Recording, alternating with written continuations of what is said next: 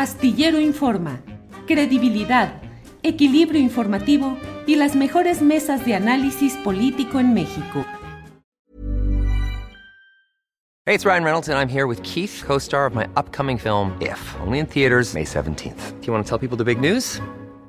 All right, I'll do it. Sign up now and you'll get unlimited for $15 a month in six months of Paramount Plus Essential Plan on us. Mintmobile.com slash switch. Upfront payment of $45 equivalent to $15 per month. Unlimited over 40 gigabytes per month. Face lower speeds. Videos at 480p. Active Mint customers by 531.24 get six months of Paramount Plus Essential Plan. Auto renews after six months. Offer ends May 31st, 2024. Separate Paramount Plus registration required. Terms and conditions apply if rated PG. Hiring for your small business? If you're not looking for professionals on LinkedIn, you're looking in the wrong place. That's like looking for your car keys in a fish tank. LinkedIn helps you hire professionals you can't find anywhere else, even those who aren't actively searching for a new job but might be open to the perfect role. In a given month, over 70% of LinkedIn users don't even visit other leading job sites. So start looking in the right place. With LinkedIn, you can hire professionals like a professional. Post your free job on linkedin.com slash people today.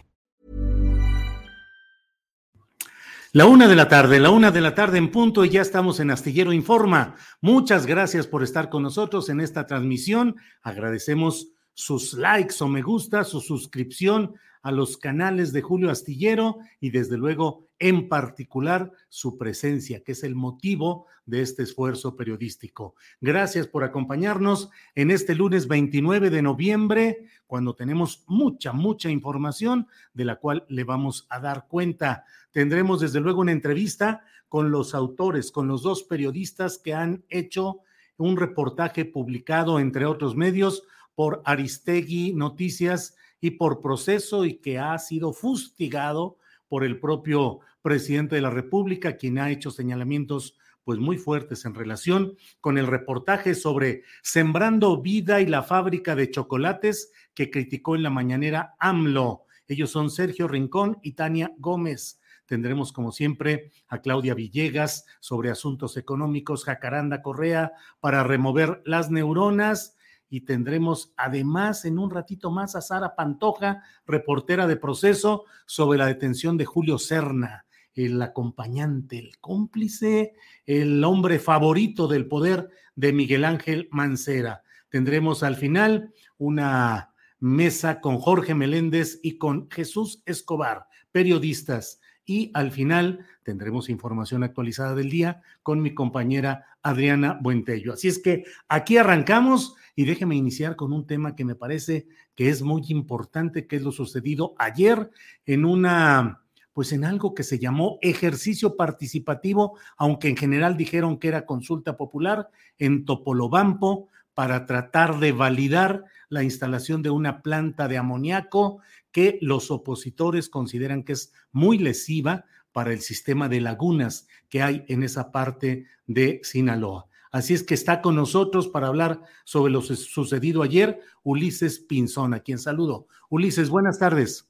¿Qué tal? ¿Qué tal? Buenas tardes, buenas tardes a todos. Gracias de nuevo por la invitación. Aquí estamos para informarle de lo sucedido ayer aquí en Topolobampo. ¿Qué pasó ayer, Ulises? Se realizó la eh, famosa ejercicio participativo. El subsecretario de Gobernación Federal, eh, Rabindranath Salazar, dijo que había habido una Mm, participación muy alta. Los resultados que dieron a conocer oficialmente son los que supuestamente van a determinar que sí se instale esa planta en Topolobampo. Pero, ¿cuáles son los detalles de lo que usted vio, usted y sus compañeros, Ulises? Eh, pues como lo teníamos peor de lo que lo teníamos visto, sabíamos que se iban a presentar ciertas circunstancias como en todas las elecciones, pero hoy, el día, el día de ayer fue exagerado, fue exagerado. También por la manera en que se llevó a cabo, pues nos quedó claro que este ejercicio, pues es el director general de riesgo e impacto ambiental de Semarnat el que lo estuvo llevando a cabo desde sus oficinas junto con la embajada, con la embajada alemanes, de Alemania, en contubernio con las con la empresa esta Gas y Petroquímica Occidente. En este punto es muy importante aclarar que Semarnat legalmente se encuentra impedido por los procedimientos de amparo, ya que ellos son parte en el juicio de realizar cualquier acto tendiente a la construcción o al otorgamiento de cualquier permiso. Desde aquí esta que hicieron ya, ya es una burla.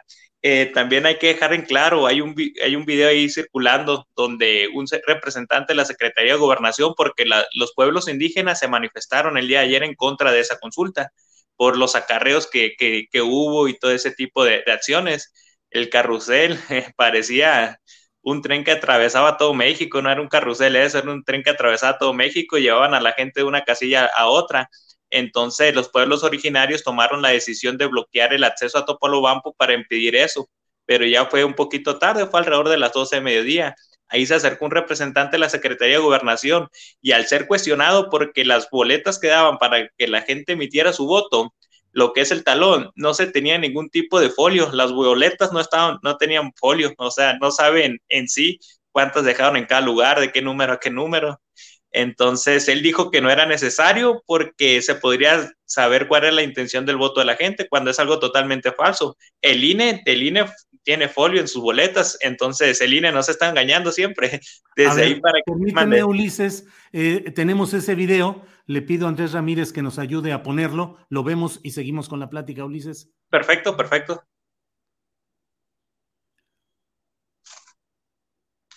Ahí va. ¿Cuántas boletas quedaron en cada una? No, es que te voy a decir qué pasa. A ver, dígame, Cuando dígame. se lean, es como un decir, a ver, ¿este por quién va a votar? El folio fulano de tal. No, es verdad. Usted sabe perfectamente bien que no es así. Oye. Entonces, cuando votamos para elecciones populares, cuando votamos por el presidente de la República, trae un número de folio, porque nosotros como representantes de casilla decimos, en esta casilla va a estar Ahí es parte de este, de lo que sucedió ahí, Ulises. Así es, pues ahí vemos cómo. Sin foliar. Así es, y el mismo representante de gobernación dijo que no era, que no era necesario. Desde ahí ya vemos la, la burla que estaban haciendo. También la manera en la que estaba formulada la pregunta, ya que preguntaban si estaban de acuerdo con el desarrollo de la instalación de una empresa, de, de la instalación de una empresa para el desarrollo del sector agrícola de Sinaloa y del país.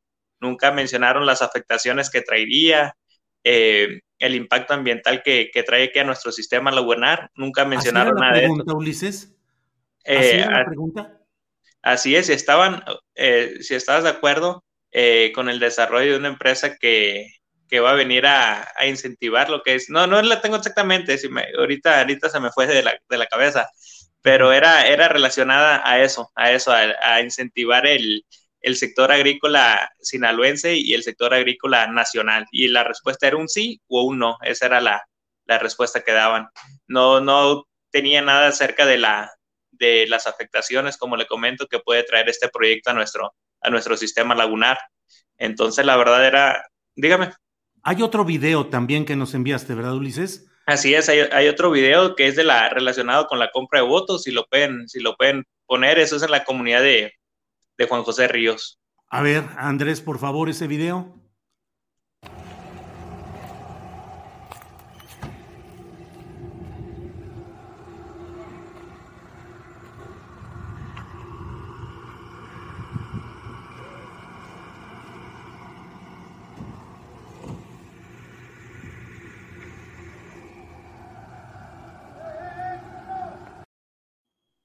Aquí el mismo comisario de la comunidad era el que estaba repartiendo el, dinero.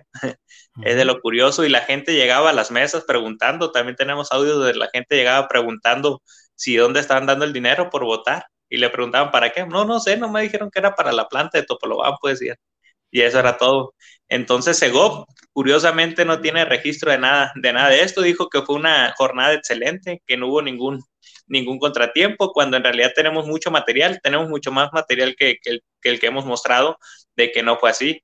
Eh, votaron alrededor de 40 mil personas, fueron 33 mil y fracción de votos. Eh, curiosamente, los que la Secretaría de Gobernación dijo que tenían contemplado, qué exactos fueron. La verdad, asombrosamente, cómo fueron tan exactos en dar el estimado que tenían.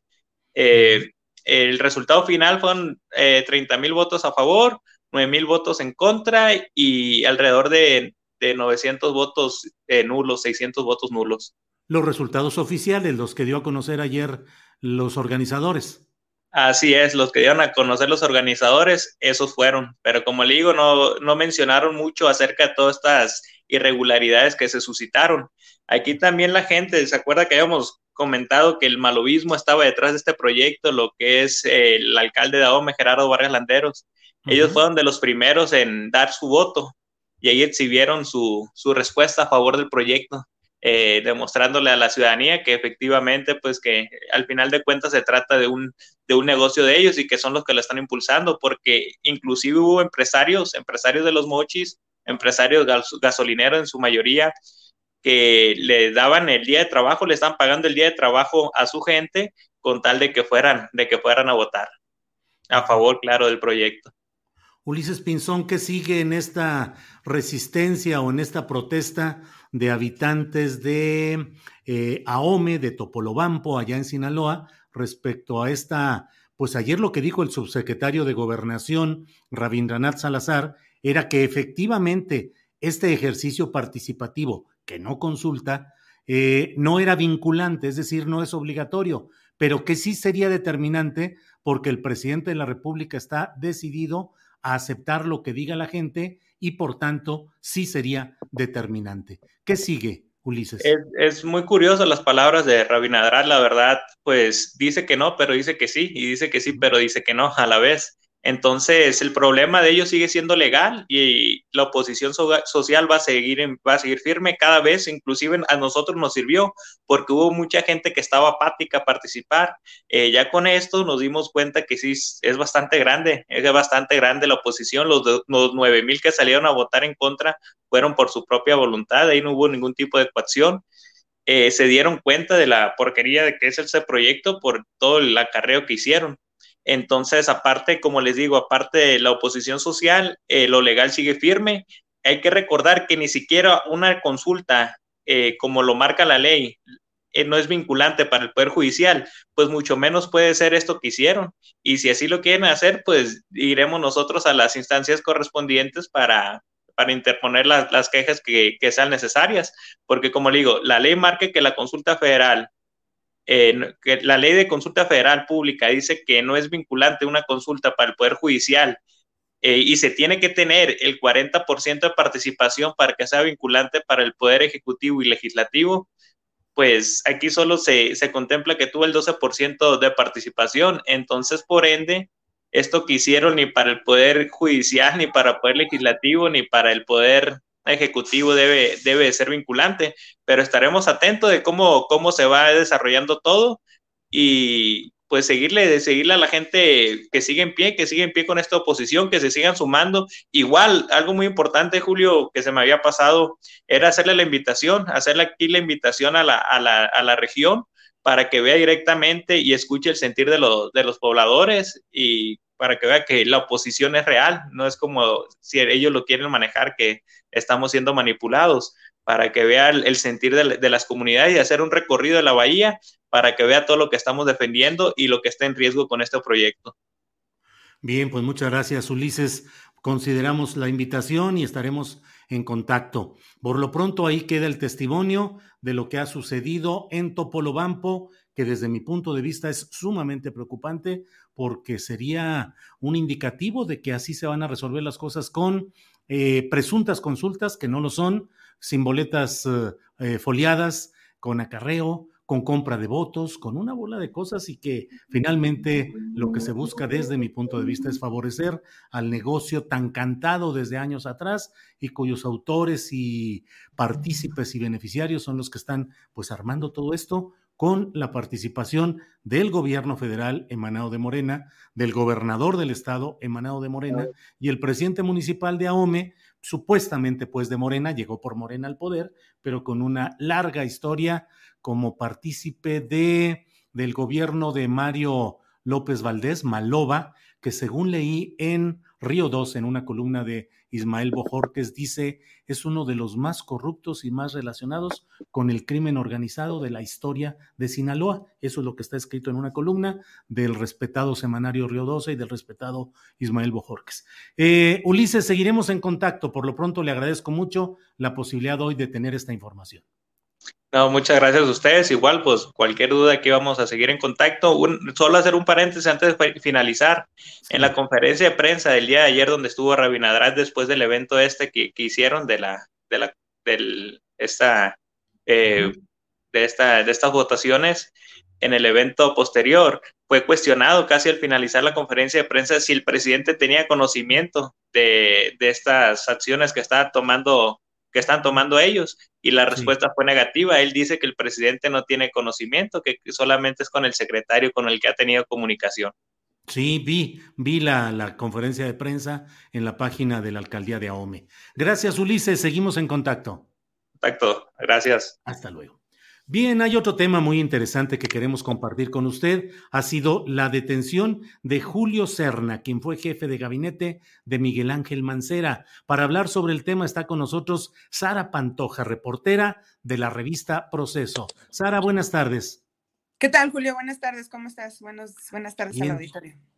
Sara, pues he leído varios reportajes tuyos acerca de la concentración de riqueza inmobiliaria en algunos de los uh, miembros de la administración que fue encabezada por Miguel Ángel Mancera y ahora con la detención de Julio Serna, pues se actualiza mucho de lo que tú has estado publicando y señalando con anticipación. ¿Quién ha sido Julio Serna y por qué está hoy detenido en relación pues con todo lo que se ha visto y publicado años atrás, Sara Pantoja? Sí, Julio, mira, te explico. Em, Julio Serna, em, eh, Julio César Serna y Luis Ernesto Serna son, son hermanos. Julio es el, mayor.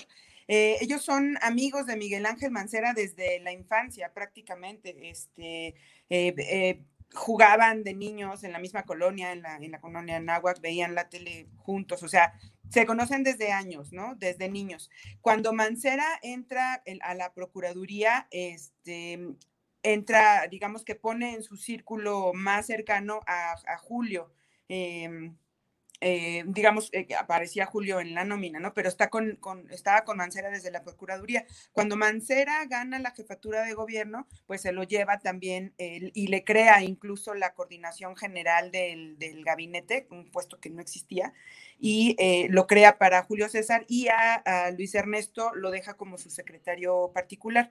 Entonces, a raíz de ahí, pues, de acuerdo con la, con la investigación que que ha hecho la fiscalía y que da pie a esta detención, pues eh, se está investigando cómo eh, estos dos hermanos se hicieron de una cantidad de inmuebles, o sea, nosotros tenemos registradas nueve, pero ahora la fiscalía habla de al menos 14. Eh, se hicieron de estas propiedades, son propiedades muy grandes, localizadas en colonias digamos, de, alto, mm, de alto valor. Este, eh, estamos hablando de San Angelín, este, Chimalistac, ¿no? Eh, otra que es muy cerca en Barranca del Muerto. Y son predios súper grandes, incluso algunos han estado, los han fusionado tienen alberca, este, mm, seguridad privada. Hay una propiedad en la calle Benito Juárez es muy cerca de Barranca del Muerto, que incluso tiene, eh, cuando nosotros hicimos la investigación, tenía vigilancia de la, de la policía bancaria industrial 24 horas y pues toda la gente sabía ahí que, que pues, que, ahí, que ahí vivían este, personajes importantes del gobierno, ¿no? Entonces, em, esto es, bueno, parte de lo que, de esta gran investigación que no solo procesos, sino otros medios también hemos hecho sobre este, el cártel inmobiliario que le llaman, ¿no? Que está centrado, pues, eh, un poco en esta cuestión de de prestanombres o de utilizar influencias con, con otros empresarios para poder adquirir estas, eh, estos inmuebles, eh, que obviamente no se explican con, que, con el valor. Estos nueve que yo te digo están valuados más o menos en 30 millones de pesos, si no es que más, que no se explican con el salario que, que pudieron tener estos dos, estas dos eh, personajes, Luis Ernesto y Julio César, cuando fueron em, funcionarios, ¿no? Julio César también tiene, en, en, en sí, tiene una digamos, en su historial. Él tiene ya una inhabilitación por 10 años que le, que le hizo la Contraloría General por un asunto de la renta de unas bodegas en la central de Abasto. Él fue eh, em, director de la central de Abasto cuando, cuando empezó el gobierno de Mancera.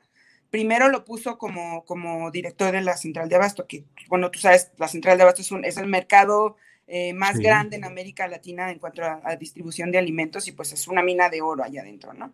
Entonces, em, y la Contraloría encontró a Julio César ahí una, una especie de, una serie de irregularidades y lo inhabilitó 10 años. La, el delito por el que ahora se le detiene el sábado pasado es eh, presunto enriquecimiento ilícito y la Fiscalía está haciendo seguimiento a estas em, em, inmuebles que yo te comento más otros y coincide en el sentido de que pues este no, no corresponde, ¿no? El, valor que tienen estos inmuebles no corresponde a lo que ellos ganaban. Y también hay un dato importante, aquí eh, la, la, detención la, investigación que hace la fiscalía viene desde el año pasado y, desde antes, pero la detención, o sea, la orden de aprehensión la obtienen luego de que Miguel Ángel Vázquez, que es otro funcionario que también, o exfuncionario, que era también mano derecha de Miguel Ángel Mancera, pues eh, a él lo detienen en febrero pasado y este hace una especie de negociación con la fiscalía para decir, ¿sabes qué? Déjame salir del reclusorio, y yo te ayudo, yo, yo, yo colaboro en la investigación que ustedes están haciendo. Entonces, a partir de ahí, de, lo que, de los datos que Miguel Ángel Vázquez le dio a la fiscalía, es cómo obtienen esta orden de aprehensión contra eh, Julio César Serna. Y también tengo que decir que la investigación que hace la fiscalía, también por enriquecimiento ilícito, también incluye a, Luis Ernesto. Lo que pasa es que, bueno, no, pues no sé, seguramente andan tras de él también, pero la detención ahora es eh, de Julio César. Claro. Eh, Sara Pantoja, siempre se habló de estos dos eh, personajes por las relaciones de amistad y de mm, que tuvieron siempre con Miguel Ángel Mancera, como los operadores, los prestanombres, los cómplices de todo lo que se fue habilitando de riqueza este grupo político. Em, la detención de Julio César y la eventual detención de Luis Ernesto apuntarían a Miguel Ángel Mancera o él estaría exento de vinculaciones en estos casos, Sara? Pues mira, por lo que, por lo que se ha visto, yo, yo te podría decir que existirían algunos, eh, pues sí, eh, eh, digamos, razones al menos para que el, ex jefe de gobierno, actual senador, pues sí diera explicaciones, ¿no? De lo que pasa, porque finalmente estos funcionarios este, dependían directamente de él, o sea, de, o sea la coordinación de, gabinete y la secretaría particular, pues son, es, eh, dependen directamente de jefatura de gobierno. Eh, en la administración pasada todo el mundo sabía que si algo, alguien quería hablar con el jefe de gobierno, con entonces Mancera, tenía que hablar primero con Luis Ernesto Serna. Cualquier eh, eh, eh, tema del que se tratara, Luis Ernesto lo tenía que saber. Entonces, esta serie de, de, prestanombres y de relaciones em, vinculadas con el cártel inmobiliario, pues es, poco creíble que, Miguel Ángel Mancera no, no estuviera enterado de, estos de estos movimientos, ¿no? Eh, Sara, y en general, eh, tu observación de lo que fue la administración de Miguel Ángel Mancera, solo los casos de los hermanos Serna son los que acumularon evidencias de enriquecimiento o hubo otros puntos oscuros durante esa administración de Miguel Ángel Mancera? No, pues hay, hay otro, o sea, la fiscalía actualmente tiene como varios frentes abiertos, ¿no? Algunos han dado resultados, el mismo, la, detención del mismo Miguel Ángel Vázquez, él está relacionado, eh, él fue, este, estuvo en, la, en un área de la Secretaría de Finanzas y ahí hay relación con que firmó autorizaciones para crear plazas que, que se terminaron en, digamos, en tres días, ¿no? Pero fue como para justificar otros gastos. Es el caso de Miguel Ángel Vázquez eh, Reyes. Hay otro caso, por ejemplo, relacionado con la Comisión para la Reconstrucción por el sismo del 2017, que en este caso ya está también en, la cárcel extraditado de España, Edgar Tonwi, que él fue, que fue el, primer, el segundo comisionado para la para la reconstrucción y ahí, ahí la, investigación está relacionada con la contratación de, empresas eh, sin, sin licitación pública, este, a, sobreprecios, ¿no? Y que pues eh, favorecieron a ciertas empresas sin, y dejando de lado a otras, y que a final de cuentas, pues a, la ciudadanía que resultó afectada, a, los, este, a los, em, se me fue la palabra, a las personas que fueron afectadas por el, por el sismo, pues no les resolvieron, ¿no? Incluso hay casos que pues, todavía no pueden regresar a sus casas por lo mismo, porque está ahí el, el asunto legal que no está eh, determinado todavía. Eh, está también el caso, por ejemplo, de Raimundo Collins, que este, a él la fiscalía también lo está investigando. No sé si recuerden, el año pasado hubo un, un eh, operativo muy grande en un predio de Morelos donde encontraron muchísimos autos de, lujo y de autos antiguos como de colección, que presuntamente son eh, propiedad de Raimundo Collins. Él fue em, director del Instituto de Vivienda y también está relacionado ahí con una, con una denuncia por em, como autorizar eh, em, construcciones que, pues, de manera irregular, ¿no? Que no debían de ser. Entonces, el caso de los hermanos Serna eh, no, no es el único. Este está dirigido por, por eh, asunto de enriquecimiento ilícito, pero también se les investiga por el uso de uso ilegal de atribuciones de, servidores públicos. Entonces, es, es, una maraña muy grande que, que pues la actual fiscalía viene jalando las riendas, ¿no? Relacionadas con la, con la administración pasada. Bien, pues Sara Pantoja habrá mucho que ver y que esperar en estos asuntos de los hermanos Serna y de la administración de Miguel Ángel Mancera en particular. Por lo pronto te agradezco eh, la información, el contexto respecto a lo que iba sucediendo, a reserva de lo que desees agregar. Siempre es un gusto hablar contigo, Sara. Gracias, Julio. Pues nada más recordar, eh, cada vez que salen eh, detenciones órdenes de aprehensión o, investigaciones de este tipo en el caso de los CERNA, pues se le ha preguntado al, ex jefe de gobierno, actual senador, y pues él ha dicho, este, pues que se hagan las investigaciones, ¿no? Necesarias. Pues habrá que ver si la fiscalía actual de Ernestina Godoy pues llega o incluso, pues si, si cita, ¿no? Al menos a declarar al senador ahí este, para que si hay la apertura que él menciona, pues adelante, que se haga la investigación y que pues él colabore, ¿no? En lo que sí es, si es que él no tiene nada que ver en el asunto. Bien, pues muchas gracias Sara y seguiremos en contacto. Muy amable. Gracias Julio, a ti y a tu auditorio. Buenas tardes. Hasta luego. Ha sido Sara Pantoja, reportera de la revista Proceso. Bueno, pues son las, eh, es la una de la tarde con 26 minutos y voy a hacer un eh, pequeño eh, una pequeña reflexión, un editorial sobre este tema. Hoy en su conferencia mañanera de prensa, el presidente de la República tocó el tema de un reportaje publicado por varios medios, pero particularmente se enfocó en proceso y en el programa, el noticiero, las publicaciones de Carmen Aristegui.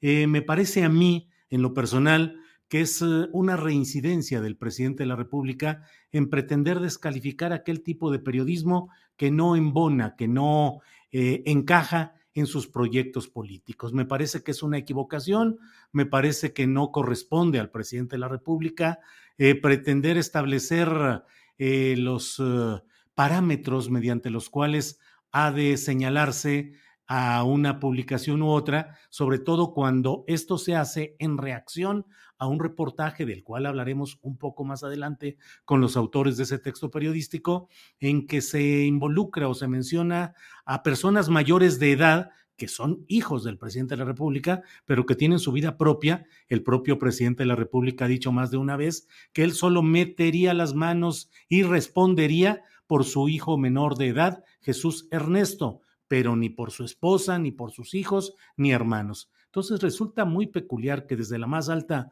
tribuna del país se entre en defensa de quienes en todo caso deberían de ser funcionarios unos, los de este programa de Sembrando Vida, o los hijos como tales empresarios, serían, deberían ser ellos por sí mismos quienes salieran al frente y quienes dieran sus explicaciones y quienes se sujetaran tanto al escrutinio público como a la eventual eh, esclarecimiento de lo que haya sucedido por la vía judicial, por la vía mediática, pero ellos, no necesariamente el presidente de la República. Vamos a ver a continuación lo que sobre este tema dijo hoy el presidente de la República. Por favor, Andrés, el primero de los videos, por favor.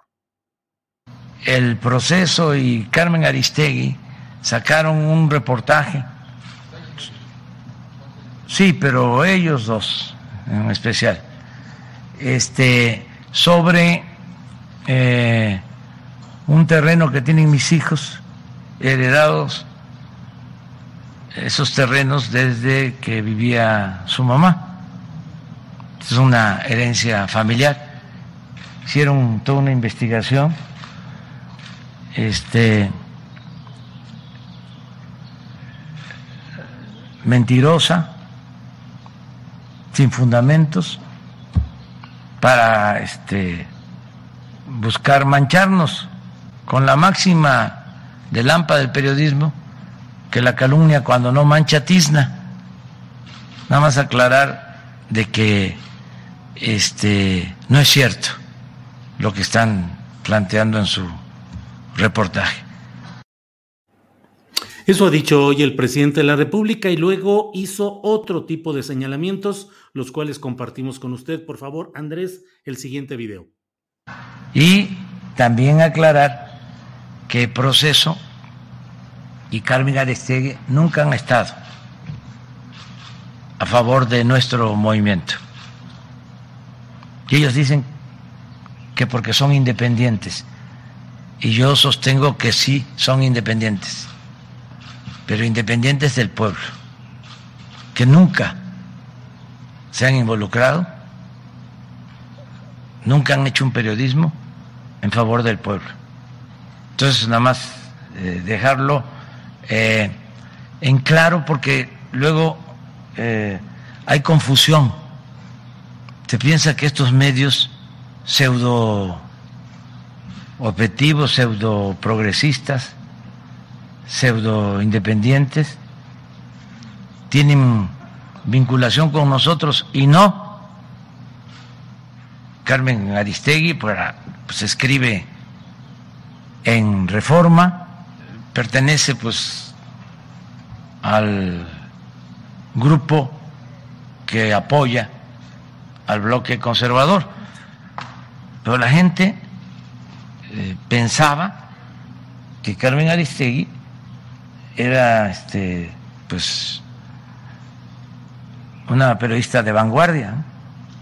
Yo me quedaba callado, pero en el mismo movimiento nuestro, por respeto pero era una especie de paladina de la libertad. Y yo tengo otra opinión, porque cuando nosotros estábamos en la oposición, eh, me entrevistaba una vez cada seis meses y buscaba este, ponerme en entredicho como buena periodista, conservadora. Pues esas son las opiniones del presidente de la República expresadas hoy a partir de lo que le he mencionado, el hecho de la mm, publicación de un reportaje en el cual se mencionan a los hijos del presidente en relación con negocios, con empresas eh, y vinculación con programas del gobierno federal. Debo decir que desde mi punto de vista el periodismo no tiene que estar alineado con ninguna bandera, partido, proyecto eh, particular o gobierno en turno. Todo lo contrario, el periodismo debe ejercer la función de informar, de analizar, de criticar lo que haya criticable, también aplaudir o señalar lo que haya que aplaudir y haya que señalar de positivo. No todo tiene que ser una visión eh, crítica, pero eh, en este sentido, me parece que lo que el presidente de la República está planteando es una crítica porque hay un periodismo que no se alinea, que no se vincula, dice, no están vinculados con nosotros. El periodismo no tiene por qué estar vinculado con nosotros o con otros en un ejercicio de autenticidad informativa y analítica.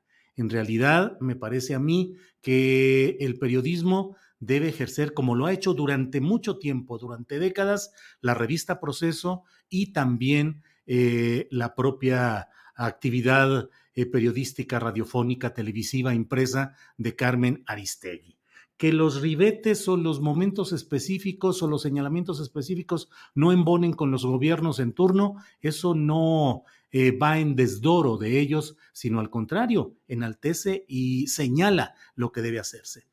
No niego y no puedo cerrar los ojos ante el hecho de que en la propia revista Proceso ha habido aires de cambio encabezados por la mayor participación de una de sus accionistas, María Cherer, miembro de la familia eh, que tiene la mayoría de las acciones de proceso, y que ella está casada con Juan Ignacio Zavala. Sin embargo, debo decir, y aquí va mi reconocimiento, al amplio equipo de trabajo de la revista Proceso, que siguen haciendo su labor, más allá de indicaciones o de señalamientos o comentarios que no me constan, pero que en el caso de que existieran, estoy seguro de que los propios periodistas lo habrían de señalar desde ahí adentro y habrían de desobedecer cualquier intención de darles un lineamiento sesgado, faccioso o para practicar un periodismo de consigna.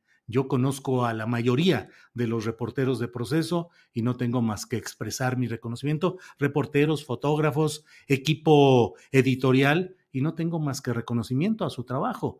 En el caso de Aristegui, eh, a mí me parece que es una figura histórica que ha defendido y que ha hecho resaltar la importancia de la independencia del periodismo en condiciones muy difíciles, de las cuales ha salido adelante y desde mi punto de vista, lo he dicho y lo reitero, yo creo que Carmen Aristegui es la periodista más importante de una época, más allá de la de...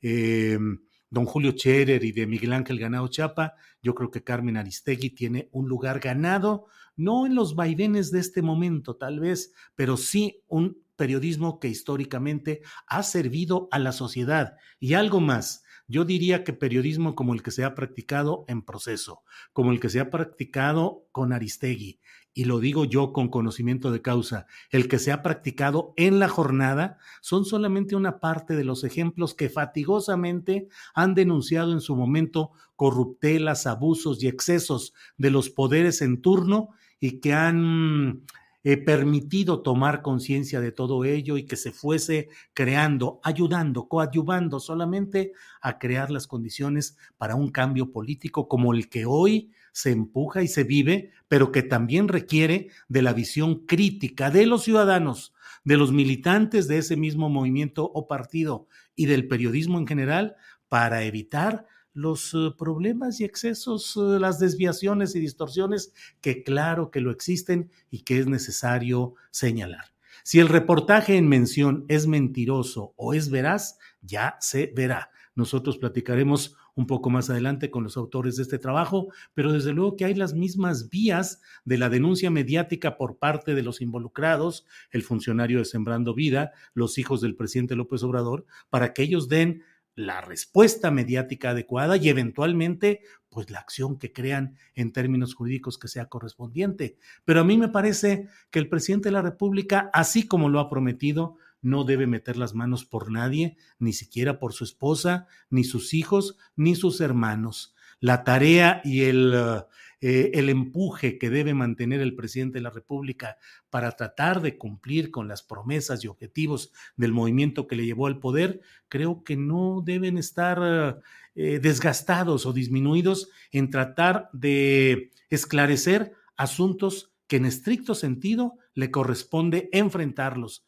resolverlos, disolverlos o confirmarlos a los propios involucrados. Pero el periodismo tiene que seguir adelante. El periodismo debe seguir siendo crítico y yo desde aquí expreso mi respeto, mi apoyo a, los ejemplos de periodismo como ha sido históricamente proceso, con los altibajos que he mencionado, eh, Carmen Aristegui, a quien critican mucho algunos partícipes en algunas mesas de opinión, puede estar uno a favor o en contra de ellos, bastaría con verlas o no verlas, pero ahí existe el derecho de la opinión y del contraste de opiniones en las mesas que se organizan en los programas televisivos. Eh, reconozco y lo insisto en el papel jugado por la comunidad amplia y congruente de la jornada y otros ejemplos que ha habido, Radio Educación, eh, Contralínea, la revista Zócalo, eh, programas eh, diversos que ha habido y que están empujando por un periodismo distinto. Ojalá y seamos capaces de superar esta etapa con una amplitud de miras, entendiendo bien cuál es la función del periodismo y entendiendo bien cuál es la función del poder político y del gobernante en turno. Bueno, pues muchas gracias por su atención para este editorial. Y mire, vamos ya, vamos a avanzar ya en nuestro programa. Vamos con Jacaranda Correa. Jacaranda Correa, periodista y conductora en Canal 22, con quien vamos a hablar en esta ocasión. Jacaranda, buenas tardes. Hola, querido Julio, ¿cómo estás? Buena tarde. Escuchando tu importantísima editorial hace un, un minuto que yo suscribo completamente. Y bueno, pues sí, tiempos complejos, tiempos difíciles, pero sin duda creo que eh, el disenso es fundamental y, no hay que perder vista, eh, de perder de vista cuál es el papel ¿no? del periodismo en estos tiempos. Así es que, pues sí, yo también me sorprendí mucho escuchar esta mañana ahí toda una, una postura eh, complicada, delicada del presidente, ¿no? Hacia Carmen Aristegui y a la revista Proceso y pues me sorprendí mucho. Pero bueno, ya será motivo de en otro momento este, tomar esta reflexión, querido Julio. Sí, Jacaranda, por favor, adelante. ¿Con qué vamos a remover hoy las neuronas? Bueno, pues mira, más bien yo vengo con las neuronas removidas porque recién este, aterrizo, fíjate que me fui a, em, a Colima, eh, fui invitada por un generoso grupo de, documentalistas, este, promotores culturales, el gran Carlos Cárdenas, a un festival de cine que se llama Sanate, muy hermoso festival en donde se discute el, documental en, colectivo, sin grandes pretensiones, con, un trabajo pues muy, muy cercano. Y llevan ya 15 años em, en este esfuerzo, juntando recursos de muchos lugares, eh, haciendo posible la, construcción de audiencias en torno pues a este género tan poderoso eh, que es el cine documental, a veces tan incomprendido y también pues a veces navegando en medio de de disputas eh, creativas, políticas que intentan jalarlo para el lado de la propaganda, pero lo que yo vi ahora en estos días que estuve ahí en el Festival de Cine Sanate es que es un, es un género poderoso, independiente y en el que están participando muchas, muchos jóvenes de todo, de todo el país y con un gran compromiso y una mirada social muy importante. Y entonces, pues fíjate que fui como, como jurada de este, de este festival y debo decir que fue muy difícil, muy doloroso revisar toda esta curaduría, casi 30, 29 películas documentales entre largos, cortometrajes, mediometrajes. Y digo difícil porque mm, al mismo tiempo que también eh, fue inspirador, eh, de alguna manera Todas estas películas trazan un, mapa de este país nuestro que está quebrado por sus muertos, sus desaparecidos, desplazados, ¿no? Eh, por, por grupos y comunidades indígenas que se enfrentan a grupos paralegales intentando defender, ¿no? Este, todo lo que intentan hacer para despojarlos de sus bosques, de sus recursos naturales. Y bueno, es un mapa de este país que también de alguna forma, este Julio, pues nos habla de la violencia hacia las mujeres por diversas razones, ¿no? Eh, sin olvidar que también en muchos casos hay una normalización de esa violencia en los usos y las costumbres de muchas comunidades. En fin, que estas historias, eh, Julio, eh, de alguna forma me permitieron observar dos cosas importantes que quisiera hoy comentar. La primera, y que quizás se ha dicho eh, desde otro terreno, del lado del periodismo de investigación, del periodismo independiente, es que, primero, decir que las historias de estas películas tienen como protagonistas a las mujeres no solamente sus directoras, ¿no? Productoras, sino las protagonistas que son mujeres, madres, esposas, hijas que están buscando a sus desaparecidos, ¿no? Eh, grandes historias cinematográficas que nos recuerdan que son las mujeres de este país que se han convertido en fiscales, en ministerios públicos, este, en diputadas, en senadoras, en, mujeres eh, abogadas especializadas en, temas de los que eran completamente ajenas para intentar buscar a sus muertos, a sus desaparecidos, ¿no?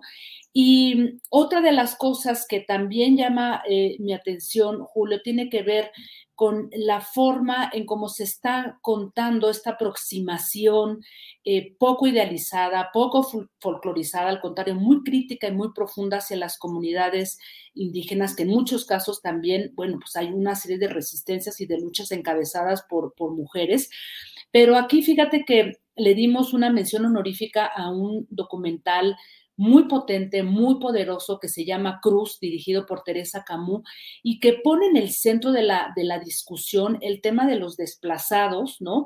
Que todavía sigue siendo eh, pues un, un, gran pendiente, una gran deuda en este país. No hay cifras exactas, aunque se han dado por ahí algunos, eh, números, ¿no? De 13 mil desplazados en lo que va del 2021, pero la verdad es que creo que no hay un mapa real porque no hay redes como ha ocurrido con, con familias de desaparecidos, desaparecidas que, que han tejido esos puentes a través de los cuales pues han decidido ir a buscar a sus, a sus familiares, ¿no? En el caso del desplazamiento forzado, todavía es una tragedia humanitaria al que no le hemos entrado con mucho rigor. Y esta película que se llama Cruz, a mí me llamó mucho la atención, muy fuerte, muy dolorosa, porque es la historia de una familia rarámuri eh, que fue eh, desplazada hace pues ya más de siete años, fue desplazada por el crimen organizado cuando se rehusó toda la familia y otros integrantes de esa comunidad eh, Raramuri en Chihuahua a cambiar la siembra del maíz por la amapola.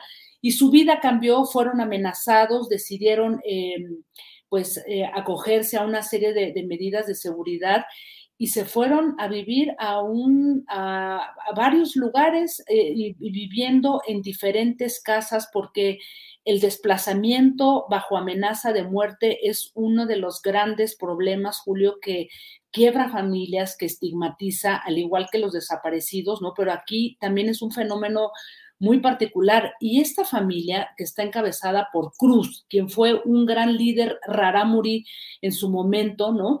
Él ha pasado eh, cuestionando a, las autoridades, a la fiscalía en Chihuahua, y la respuesta ha sido que apenas hace, hace poco, antes de que estrenaran el documental, le levantan a un hijo, le dan 50 años de cárcel y es casi casi una amenaza de bájale a tus denuncias, bájale a tus amenazas y el hijo está ahora encarcelado después de que es una familia de Raramuris desplazada por el crimen organizado y por la falta de atención de las autoridades, Julio. Así es que, digamos que a muy grandes rasgos, porque la verdad es que a mí sí me, me, quebró toda esta curaduría y todas las historias que vienen por ahí, pero este tema del desplazamiento forzado, que por cierto ya hay una ley, creo que es algo que todavía tenemos que discutir y analizar a profundidad y sobre todo en comunidades indígenas, Julio.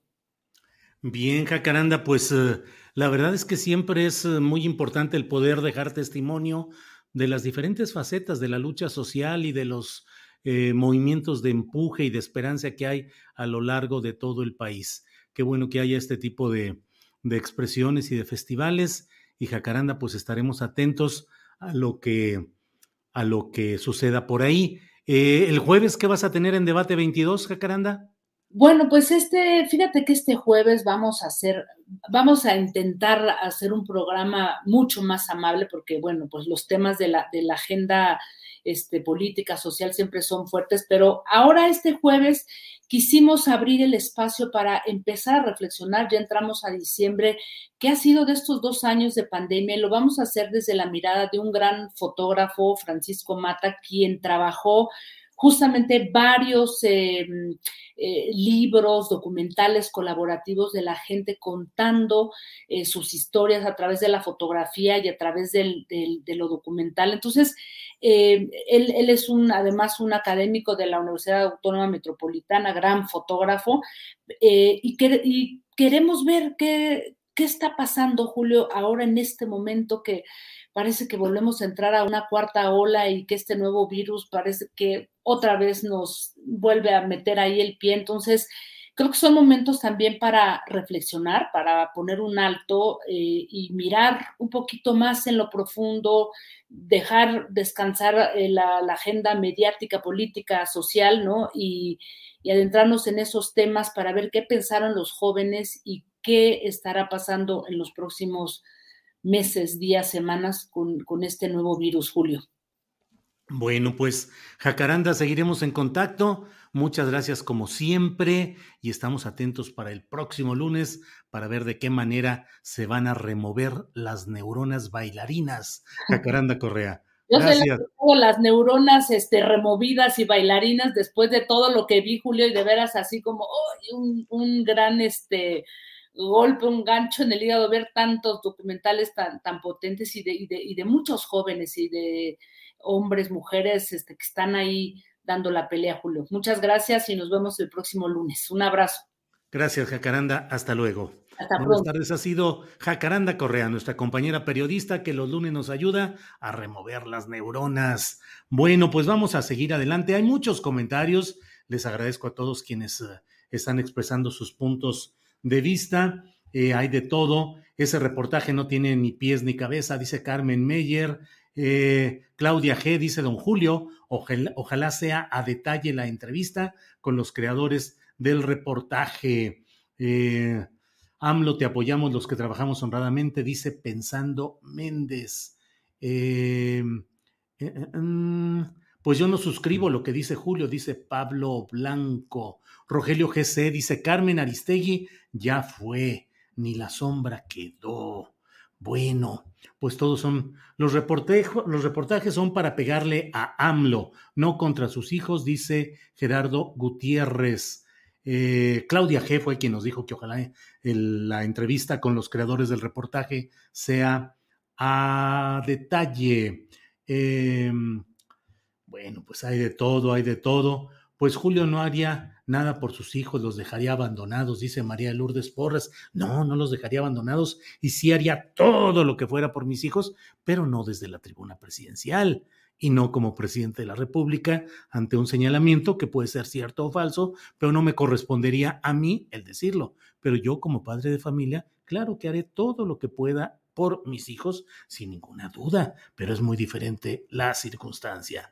Eh, no se desvíen, el tema central es sembrando vida creación de AMLO, dice Francisco Telles Girón. Bueno, eh, eh MGL 86 dice, Jacaranda acaba de señalar cuestiones sobre las comunidades indígenas que difícilmente se escuchan en los medios tradicionales, entre comillas, los cuales comúnmente las estigmatizan. Bueno, en cuanto estemos listos, eh, en cuanto estemos listos, listos. Sí, sí, a ver, deje, estoy leyendo aquí todavía que están llegando muchos, muchos comentarios por aquí.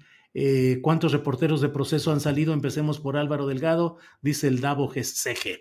Bueno, yo reitero lo que ya dije, no insistiré en ello, pero bueno, eh, vamos ahora, vamos con Claudia Villegas. Claudia Villegas, que es eh, periodista de asuntos económicos, directora de la revista Fortuna y colaboradora de Proceso. Claudia, buenas tardes.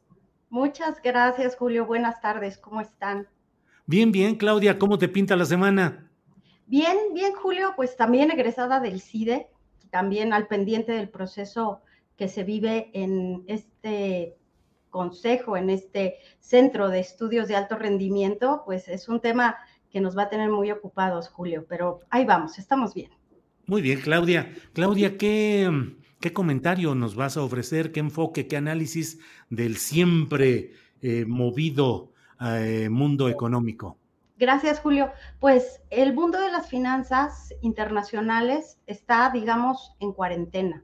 Estamos viendo lo que está sucediendo con la nueva variante del COVID Omicron, que es una variante que tiene el mayor número de mutaciones que se haya visto hasta el momento, lo que incendió las alertas, pero el fin de semana algunas corredurías eh, salieron a decir que por ahora no era tiempo de hacer cambios en los portafolios.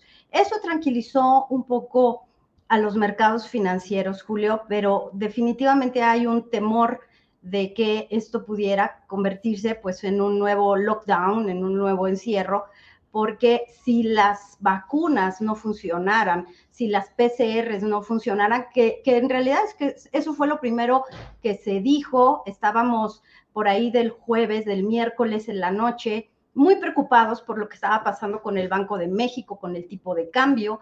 Nueve sesiones acumulaba pocos, siete, ocho sesiones acumulaba el tipo de cambio con ajustes ante pues, los temores de la inflación y luego la transición un poquito desaseada que se ha dado en la información del Banco de México cuando se presentó, pues cerca de la medianoche, esta noticia desde Sudáfrica que generó que tanto la moneda de Sudáfrica como la, el peso pues se, depreciar, se depreciaran, Julio. Entonces, bueno, eh, cuando digo que el mundo financiero está en cuarentena, es que está pues bajo reserva, bajo pronóstico reservado de lo que pueda suceder.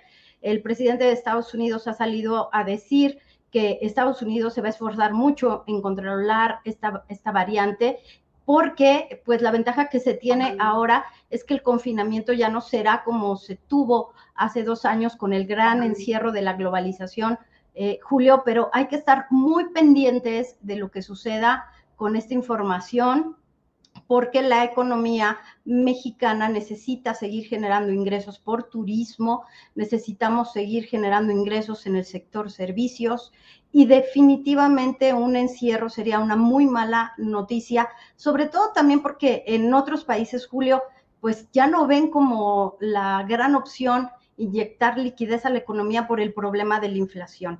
Inyectar liquidez a la economía en esta nueva etapa de la pandemia sería muy peligroso. Entonces, está en, cuarentena el mundo financiero porque está esperando qué pasa con la nueva variante. ¿Es más grave? ¿Sirven o no sirven las, las vacunas? ¿Sirven los PCRs? ¿Cómo se está comportando esta variante, Julio? Así es que estamos al pendiente de eso. Vaya, Claudia, pues sí que estamos todos muy preocupados y muy... Eh, pues activos en tratar de tener un poco de información de algo que como fue al inicio de, del COVID-19, Claudia, que no se conocía con exactitud frente a qué se estaba y circulaban pues montones de informaciones en un sentido o en otro. Un día decían que algo era bueno, al otro día que no tanto o que al contrario. Y así estamos ahora preocupados por Omicron, aunque aún sin confirmar la gravedad o no del asunto, pero bueno, como tú dices, están en cuarentena las finanzas internacionales y con los riesgos de los que de lo que estamos hablando en todo este terreno. Eh, Claudia, ¿y cómo vamos? Ahora sí que casi como si fuera eh, estar checando constantemente esto, ¿cómo vamos en materia de inflación, de inversión extranjera? de datos preocupantes o, o al contrario, esperanzadores para la economía nacional? La inflación Julio, sigue siendo la principal preocupación de la economía. Las tasas de interés serán una de las herramientas que utilice el Banco de México y por eso regreso al tema, Julio, de la Junta de Gobierno, porque muchos especuló que el nombramiento o la propuesta de la subsecretaria de egresos de la Secretaría de Hacienda Victoria, egresada del TEC de Monterrey, con mucha experiencia en manejo de riesgos, porque ella estuvo, por ejemplo, tuvo el contrato de la línea 12, eh, Julio, que fue un asunto que le involucró mucho para manejar los recursos. También estuvo pues viendo todas las finanzas de los tres primeros años de la Secretaría de Hacienda. Pero a lo que voy, Julio, es que la variable de la inflación será clave para la economía, porque platicaba hace poco con un analista, Víctor Manuel Herrera, que fue director de Standard Poor's, él me decía qué tan preparada está esta generación de empresarios para manejar la inflación.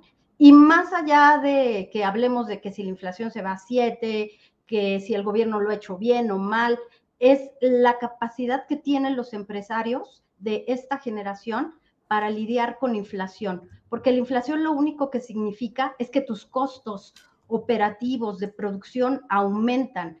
¿Cómo los puedes trasladar al consumidor sin que pierdas mercado o se descapitalice tu negocio, Julio? Por eso nos importa la inflación, por eso nos importa que la economía siga creciendo, porque esta generación no ha vivido con inflaciones galopantes. Lo máximo que habíamos tenido de inflación, bueno, pues eran 5, 4%, eh, no hemos lidiado también con devaluaciones, entonces se necesita mucha conducción en la parte económica, desde Secretaría de Hacienda, desde la Secretaría de Economía, Julio. Bien, pues eh, em, Claudia, pues estaremos atentos a ver qué va sucediendo y bueno, pues espero que nos veamos el próximo lunes mientras sigues de aficionadísima al básquetbol. Ya vi tus tenis ahí de, de, jugadora y veo que estás metidísima en todo. ¿Cómo te va en eso, Claudia? Felices, Julio. ¿Qué te puedo decir? Eh, había notado el marcador de cómo quedó, pero México ganó ayer a Puerto Rico, hoy juega la selección frente a Estados Unidos y bueno, pues estamos más que contentos porque estuvimos ahí pendientes de la cobertura.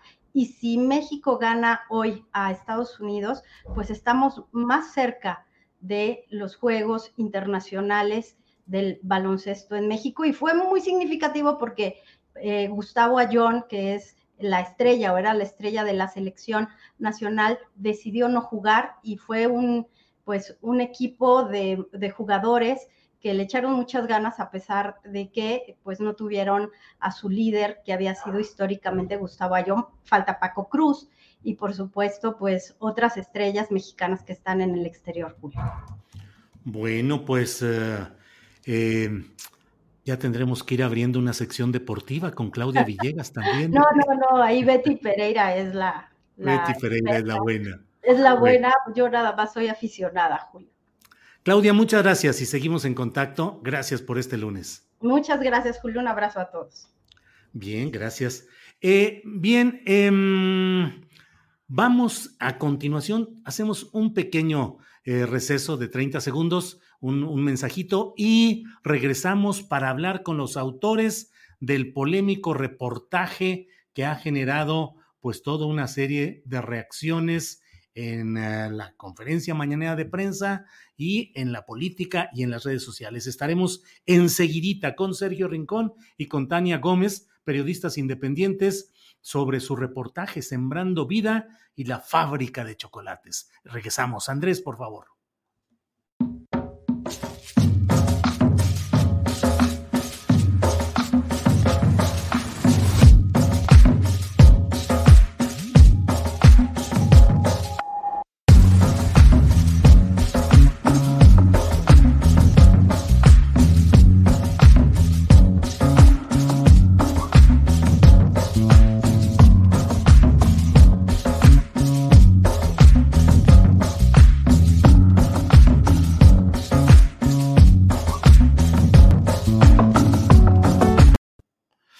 Bueno, pues como le he dicho, como le he dicho, vamos a platicar ya con los autores de este reportaje Sembrando Vida y la fábrica de chocolates.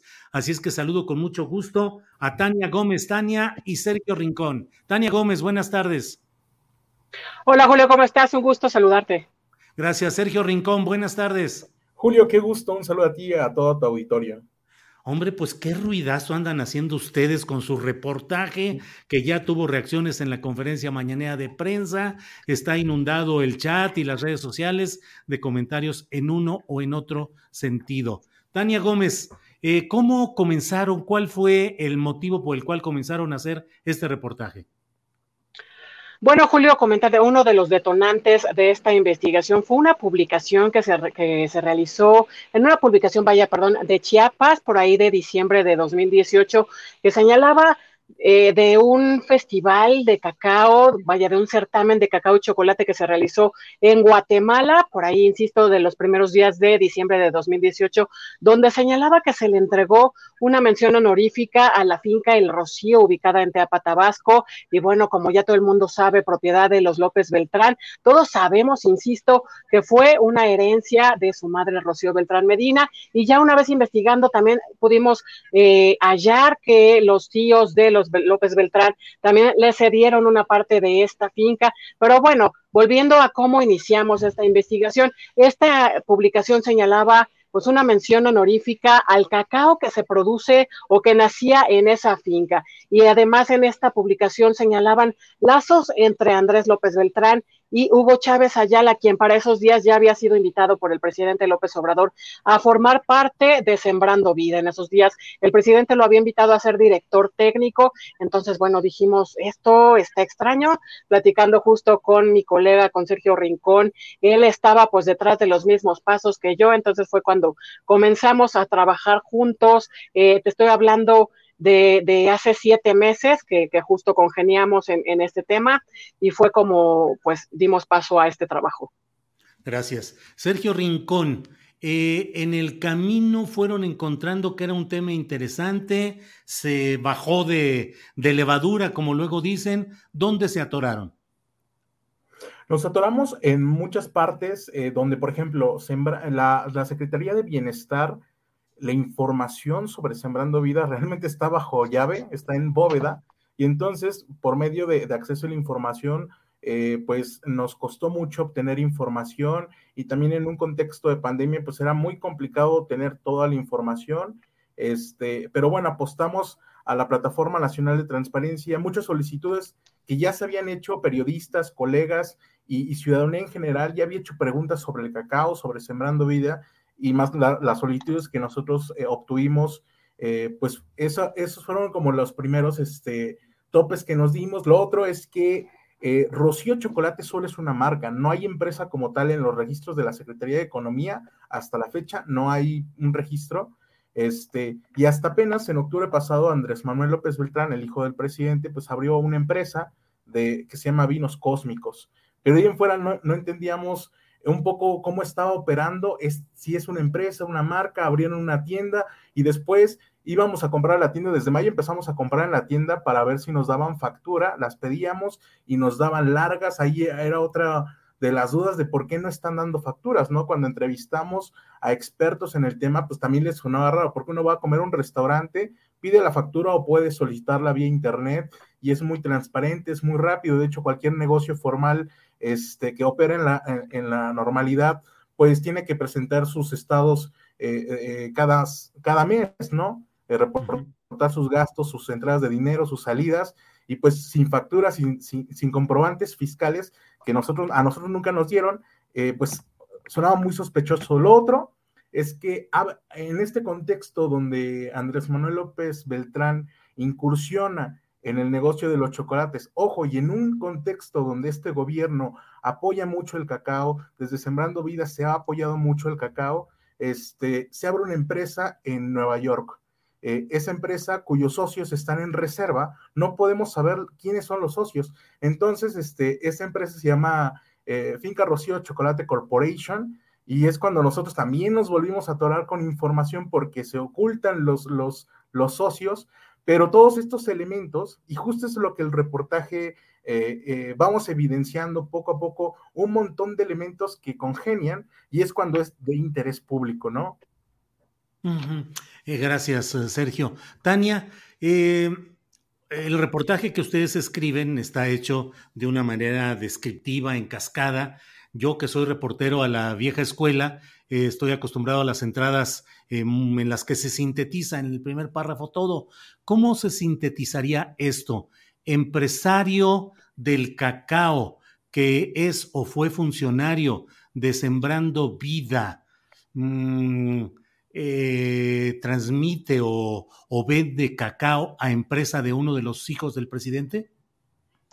Bueno, nosotros de una, una, forma en la que la sintetizamos, porque son varios los aspectos realmente relevantes, las vertientes de esta investigación, es que Andrés López Beltrán, el segundo hijo del presidente de la República, incursionó en el mercado de chocolates y cacao en un momento en que se impulsó el cacao en Tabasco y bueno, justo en un momento en que su amigo cercano, el empresario cacautero Hugo Chávez Ayala, pues es nombrado, es invitado a colaborar dentro pues de este programa programa estrella de este gobierno, Sembrando Vida. Una cosa así sería como podríamos sintetizarlo, porque como, como ya te digo, Julio, son distintas las vertientes que se abordan en este trabajo.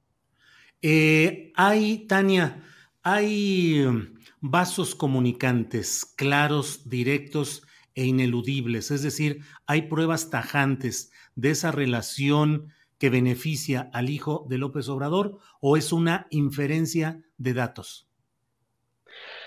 Consideremos que es una inferencia, dejamos ver ahí y, que todo está puesto para que se beneficie a la empresa de Hugo Chávez Ayala con la producción de Sembrando Vida que va a estar lista a partir de 2022 y hasta 2025 dentro de lo que se tiene plantado en este momento de cacao como parte de este programa. Y bueno, ponemos ahí los datos sobre la mesa de cuáles son las relaciones que ellos tienen.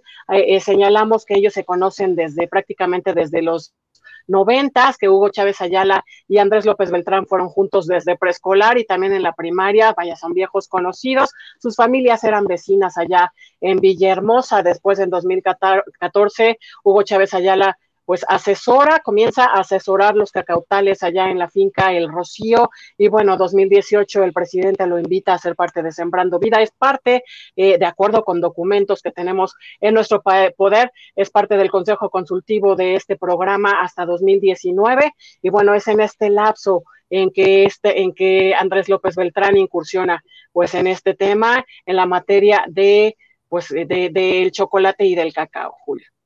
Gracias, Tania. Eh, la misma pregunta, Sergio Rincón, con el material que recopilaron, ¿hay pruebas tajantes del beneficio al hijo de López Obrador o es una inferencia de datos?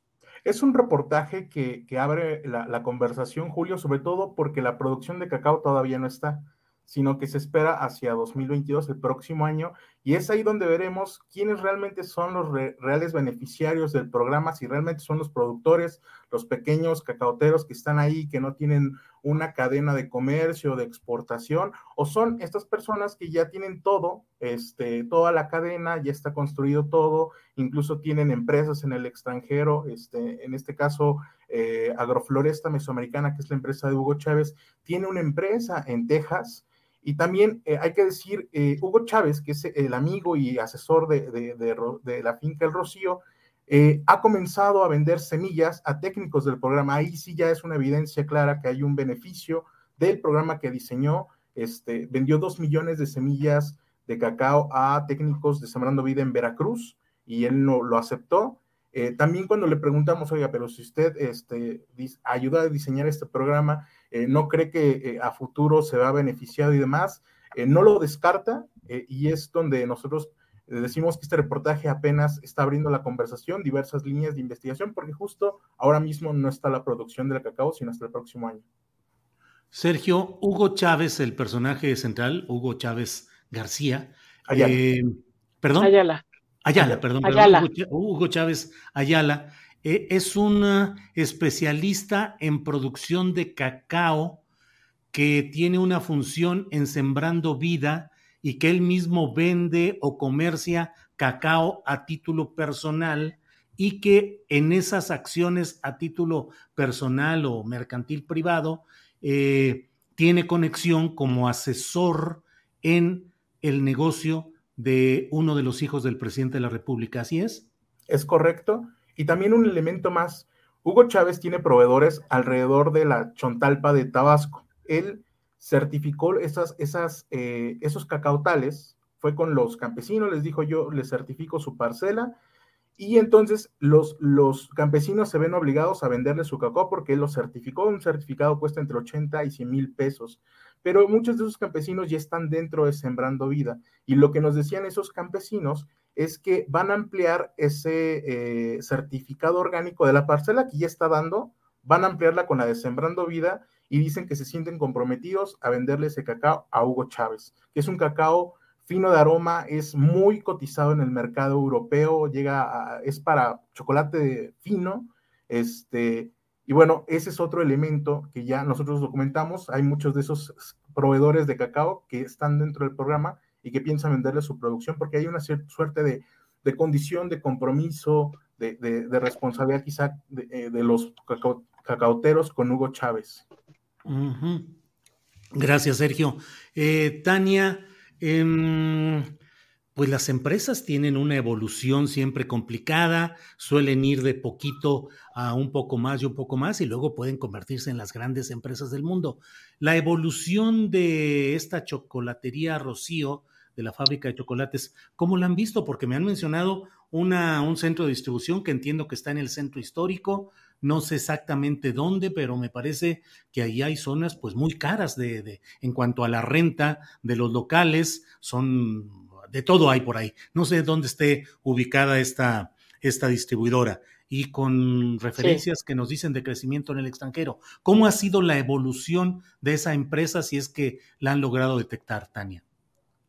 Sí, así es, Julio. Bueno, de hecho, también hay muchas dudas ahí en las redes sociales, que si existe, que estos chocolates que si se venden. Bueno, nosotros sí hemos podido corroborar que sí es así, que sí se venden. Hemos estado en varias ocasiones en esta tienda justo para realizar esta investigación. Se trata de una tienda, Julio, que se encuentra dentro de un hotel, un exclusivo hotel que se llama Círculo Mexicano, que se encuentra en la calle de Guatemala, ahí muy cerca de Palacio Nacional, hay que decirle, a espaldas del Templo Mayor. Y bueno, sí, efectivamente, en este este sitio en Círculo Mexicano, bueno, pues hay tiendas, eh, restaurantes, eh, boutiques, eh, la verdad es que son muy exclusivas. En esa zona, como ya te imaginarás, acude mucho turismo, muchas personas del extranjero. Sin embargo, bueno, acudiendo uno ahí a la tienda, en realidad podríamos decir que el fuerte, que la parte fuerte de esta tienda, de acuerdo a lo que hemos visto, hemos podido ver, pues no está ahí, porque incluso pues tienen ahí barras colocadas en, en, en vitrina, sin embargo, estas, vaya, estas cajas de barras son cajas, están vacías, uno pide, uno llega a pedir una barra ahí en la tienda y pues la sacan de, pues de un cajoncito, ¿no? Prácticamente sí podríamos decir que, que es muy probable que el fuerte no esté ahí. Y también hay que decir que estas barras se venden en, en, en, restaurantes gourmet de aquí de Ciudad de México, lo hemos podido detectar en, eh, en distintas, en los, resta los, restaurantes de Gabriela Cámara, por mencionar algunos, déjame decirte, ahí te va el comercial, en la Europea, en Rosetta, uh -huh. eh, eh, en sitios, vaya, en restaurantes exclusivos. Y además, déjame decirte, el presidente de la República comió con los empresarios más destacados de este país la semana pasada, el pasado martes, allá en Palacio Nacional, y bueno, a ellos les ofreció como parte del de postre, eh, como parte del menú, en el postre venía, bueno, pues algo elaborado justo con chocolate de finca Rocío. Eh, y bueno, respecto a, al crecimiento de la empresa, pues es como hemos podido notar, ellos se están colocando dentro de los restaurantes gourmet eh, eh, y, y, bueno, pues es así como, como se están moviendo y bueno, pues ya, ya hablaba Sergio de esta empresa que se creó allá en octubre de 2020 eh, eh, con sede principal en, en, en Wilmington, Delaware, pero bueno, con rostro de registro en Nueva York, que, que, bueno, curiosamente tiene un nombre muy similar, ¿no? Finca Rocío Chocolate Corporation, a pesar de que efectivamente no podemos conocer quiénes son los socios, los integrantes, porque es información reservada, Julio. Bien, Tania. Eh, por cierto, Tania, leí, eh, y lo tengo aquí a la vista, una nota del financiero firmada por Stephanie Cuevas. Esta nota es de septiembre 30 de 2020 y ahí dan cuenta, bueno, de la inauguración de esta tienda de Finca Rocío y dice, el lugar es propiedad de Grupo Hábita, de Carlos Couturier y Rafael Micha, quienes se asociaron con los hijos del presidente para que Chocolates Finca Rocío abriera su sucursal en el edificio del siglo XIX, de acuerdo con la revista Clase. O sea, los empresarios Carlos Couturier y Rafael Micha serían socios de los hijos del presidente, según esta nota del financiero publicada por Estefanía Cuevas. En fin. Eh, ¿Algo ibas a agregar, Tania? Bueno, al respecto, decir que en realidad ese dato nosotros no hemos podido corroborarlo. Lo que sí es que eh, el Círculo Mexicano sí es parte del grupo que maneja, vaya, que se llama Grupo Habita y que manejan estos empresarios que tú acabas de nombrar. Ese dato de que están asociados con, con Andrés López Beltrán no lo hemos podido corroborar. Bien, gracias, Tania. Sergio Rincón, ¿qué respuesta tuvieron de los hijos o del presidente López Obrador o de alguno de ellos en particular? ¿Qué respuesta hubo si es que se dio?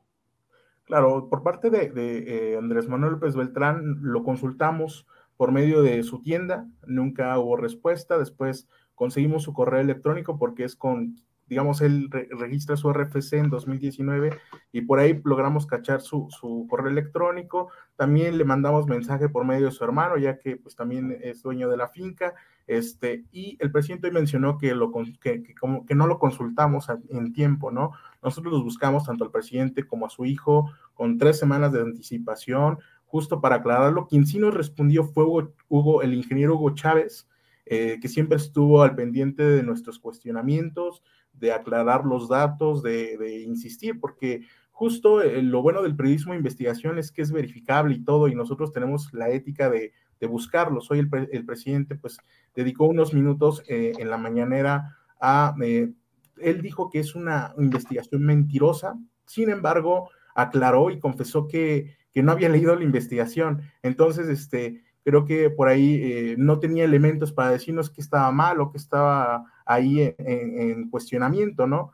Eh, es hasta ahorita una respuesta que creemos, ya, ya la preveíamos, ya, ya sentíamos que nos iba a contestar así, nosotros lo buscamos con tiempo y, bueno, los hechos están ahí, la, cualquier ciudadano, y qué bueno que se, tanto eh, personas que no conocen del tema de Sembrando Vida y demás, empiecen a enterarse, se cuestionen, cuestionen el reportaje, pero ahí están los datos, ahí están los documentos. Eso es lo bueno y lo bonito del periodismo de investigación, que todo puede ser muy fáctico. Gracias, eh, Sergio. Eh, Tania Gómez, de lo que les eh, dijo el empresario Hugo Chávez, él acepta pues que ha sido asesor de la finca Rocío, que el presidente de la República no conoce exactamente algo de lo que hace, pero que sí conoce pues su enfoque y su conocimiento y su capacidad. ¿Cuál es el papel de, ya nos lo has explicado tanto Tania como Sergio, pero cuál es la función de este empresario Hugo Chávez Ayala? Efectivamente, nosotros pudimos conversar en, varias ocasiones para esta investigación, eh, vaya de forma escrita con Hugo Chávez Ayala. Él nos reconoce que él asesora desde 2014 los cacautales de esta finca, el Rocío, y bueno, pues él se encarga, por supuesto, de ofrecer todos de los conocimientos que tiene, por supuesto, en la producción del cacao, pues ofrecérselos a, lo que se está desarrollando ahí adentro de la finca. Y bueno, pues qué decir, qué más decir, además de lo que ya te hemos comentado, eh, pues cercano a, la, familia presidencial por sus conocimientos en el cacao y además por su relación de acuerdo con lo que sustentamos en la investigación, es invitado pues a, Sembrando Vida. Primero el presidente lo invita a ser director técnico, después él nos explica que por razones personales rechaza este cargo, sin embargo, sí figura dentro pues del de dentro de se me va, se me va este término, el consejo, consultivo, el consejo consultivo de Sembrando Vida, él sí figura y bueno, además pues pues tiene una relación, ¿no? Tiene una relación con los López Beltrán. Sin embargo, bueno, él rechaza tener una relación comercial, lo rechaza tajantemente. Sin embargo, también hemos podido documentar que trabajadores de Agrofloresta Mesoamericana, que es su empresa, pues laboran ahí dentro de la finca El Rocío el pasado 2 de septiembre con motivo del Día del Chocolate y el Cacao. Justo Hugo Chávez Ayala realiza una transmisión de Facebook Live y ahí presenta, pues aparte de sus empleados, ahí uno de sus empleados que lleva siete años trabajando con él, señala Isabelo que él es el encargado de la plantación de ahí de la finca El Rocío. Otro de los lazos que hemos podido encontrar, bueno, pues es una chica que se llama Fabiola López Fósil, que figura en la certificación orgánica, en los documentos de certificación orgánica ante Certimex por parte del de, eh, documento que avala eh, agrofloresta mesoamericana como, como cacao orgánico, así como el de Andrés López Beltrán también como cacao orgánico. Nosotros hablamos por teléfono con ella y bueno, ella reconoce trabajar para agrofloresta y también reconoce haber realizado este proceso de certificación del el cacao de Andrés López Beltrán. Gracias, eh, Tania. Sergio Rincón, ¿qué significa que haya sido publicado en varios medios de comunicación, de los cuales el presidente de la República en particular se enfocó en proceso y en uh, Aristegui Noticias, pero hay otros medios. ¿Pero qué significa? Eh, que ellos uh, financiaron o compraron el reportaje. Lo hablo en términos legítimos, no hablo de algo ilegítimo. El periodismo de investigación necesita eh, pues el pago por su legítimo trabajo, pero pregunto, ¿cómo se hizo esa, por qué esos medios, por qué todos ellos, qué significa? Claro, este, no, no, no, no hay un convenio de, venta del reportaje. Nosotros eh, adquirimos una beca y, el acompañamiento editorial lo, llevó la plataforma latinoamericana Conectas. Nosotros, para, para dar eh, exposición al reportaje, consultamos algunos medios eh, que ya conocemos porque hemos publicado varios reportajes este, de otro tipo. Y, bueno, les dijimos, oye, tenemos este reportaje. El hecho que estén varios, varios este, medios significa que muchos estuvieron en el proceso de, este, de edición, el proceso de verificación de datos. Eso es lo riguroso de este reportaje. Muchos que los medios aliados tuvieron la oportunidad de darnos sus comentarios, de decir por aquí no va, por aquí sí va, corrige esto, corrige el otro, te sugiero esto y demás. Y eso eh, para nosotros que el hecho que haya muchos aliados es, es muy bueno porque tuvimos eh, el tiempo de edición, de verificación de datos, eh, de contundencia en los hechos. Este, es eso para nosotros. Y lo otro es que tiene que ver con eh, la, difusión del reportaje, porque cuando pues, nosotros solos, Tan y yo, desde nuestro Twitter no hubiéramos logrado el impacto que ahora tiene, ¿no? Eh, eh, es algo que, se planea, e, es, es, una estrategia de difusión, pero no es nada del otro mundo, esto se planea cuando pues, en cualquier otro reportaje. Gracias, Sergio. Tania, ¿qué opinas de la reacción que ha habido y de los comentarios? pues yo leo el chat aquí de mi propio programa y pues muchos comentarios críticos. ¿Qué opinas, Tania? Millions of people have lost weight with personalized plans from Noom, like Evan, who can't stand salads and still lost 50 pounds. Salads generally for most people are the easy button, right? For me, that wasn't an option. I never really was a salad guy. That's just not who I am. But Noom worked for me. Get your personalized plan today at Noom.com. Real Noom user compensated to provide their story. In four weeks, the typical Noom user can expect to lose one to two pounds per week. Individual results may vary. Hey, it's Ryan Reynolds, and I'm here with Keith, co star of my upcoming film, If, only in theaters, May 17th. Do you want to tell people the big news? All right, I'll do it. Sign up now and you'll get unlimited for $15 a month in six months of Paramount Plus Essential Plan on us. Mintmobile.com slash switch. Upfront payment of $45 equivalent to $15 per month. Unlimited over 40 gigabytes per month. Face lower speeds. Videos at 480p. Active Mint customers by 531.24 get six months of Paramount Plus Essential Plan. Auto renews after six months. Offer ends May 31st, 2024. Separate Paramount Plus registration required. Terms and conditions apply if rated PG. Bueno, me gustaría también opinar respecto a la postura del presidente de la República, muy respetuosamente invitarlo a revisar esta investigación, porque esta mañana en el momento en que opinó al respecto, él reconoció que no había revisado, que no había leído todavía este trabajo. Esperamos que para esta tarde ya lo haya realizado. Y bueno, decir que eh, este trabajo de investigación es un trabajo que nos ha llevado siete meses. Ahí están los documentos que soportan este trabajo. Cada afirmación, cada señalamiento que nosotros realizamos en este trabajo está realizado de manera responsable, sustentado en documentos, en declaraciones de Hugo Chávez. Nosotros como equipo de investigación viajamos hasta Tabasco, estuvimos en las distintas comunidades, platicamos con los beneficiarios de Sembrando Vida, incluso, incluso allá en Tabasco, estando por allá buscamos a Hugo Chávez Ayala. En ese momento él rechazó recibirnos y bueno, por fortuna después aceptó eh, enviarnos su postura. Y bueno, pues eso es lo que yo podría decir. Los elementos que sustentan un periodismo responsable y ético los tiene este trabajo. Gracias, Tania. Eh, Sergio, ¿qué opinas de las críticas del presidente y de muchas críticas que, al menos en programas eh, como el que yo estoy viendo aquí en el chat, críticas que hay sobre el trabajo de ustedes, Sergio.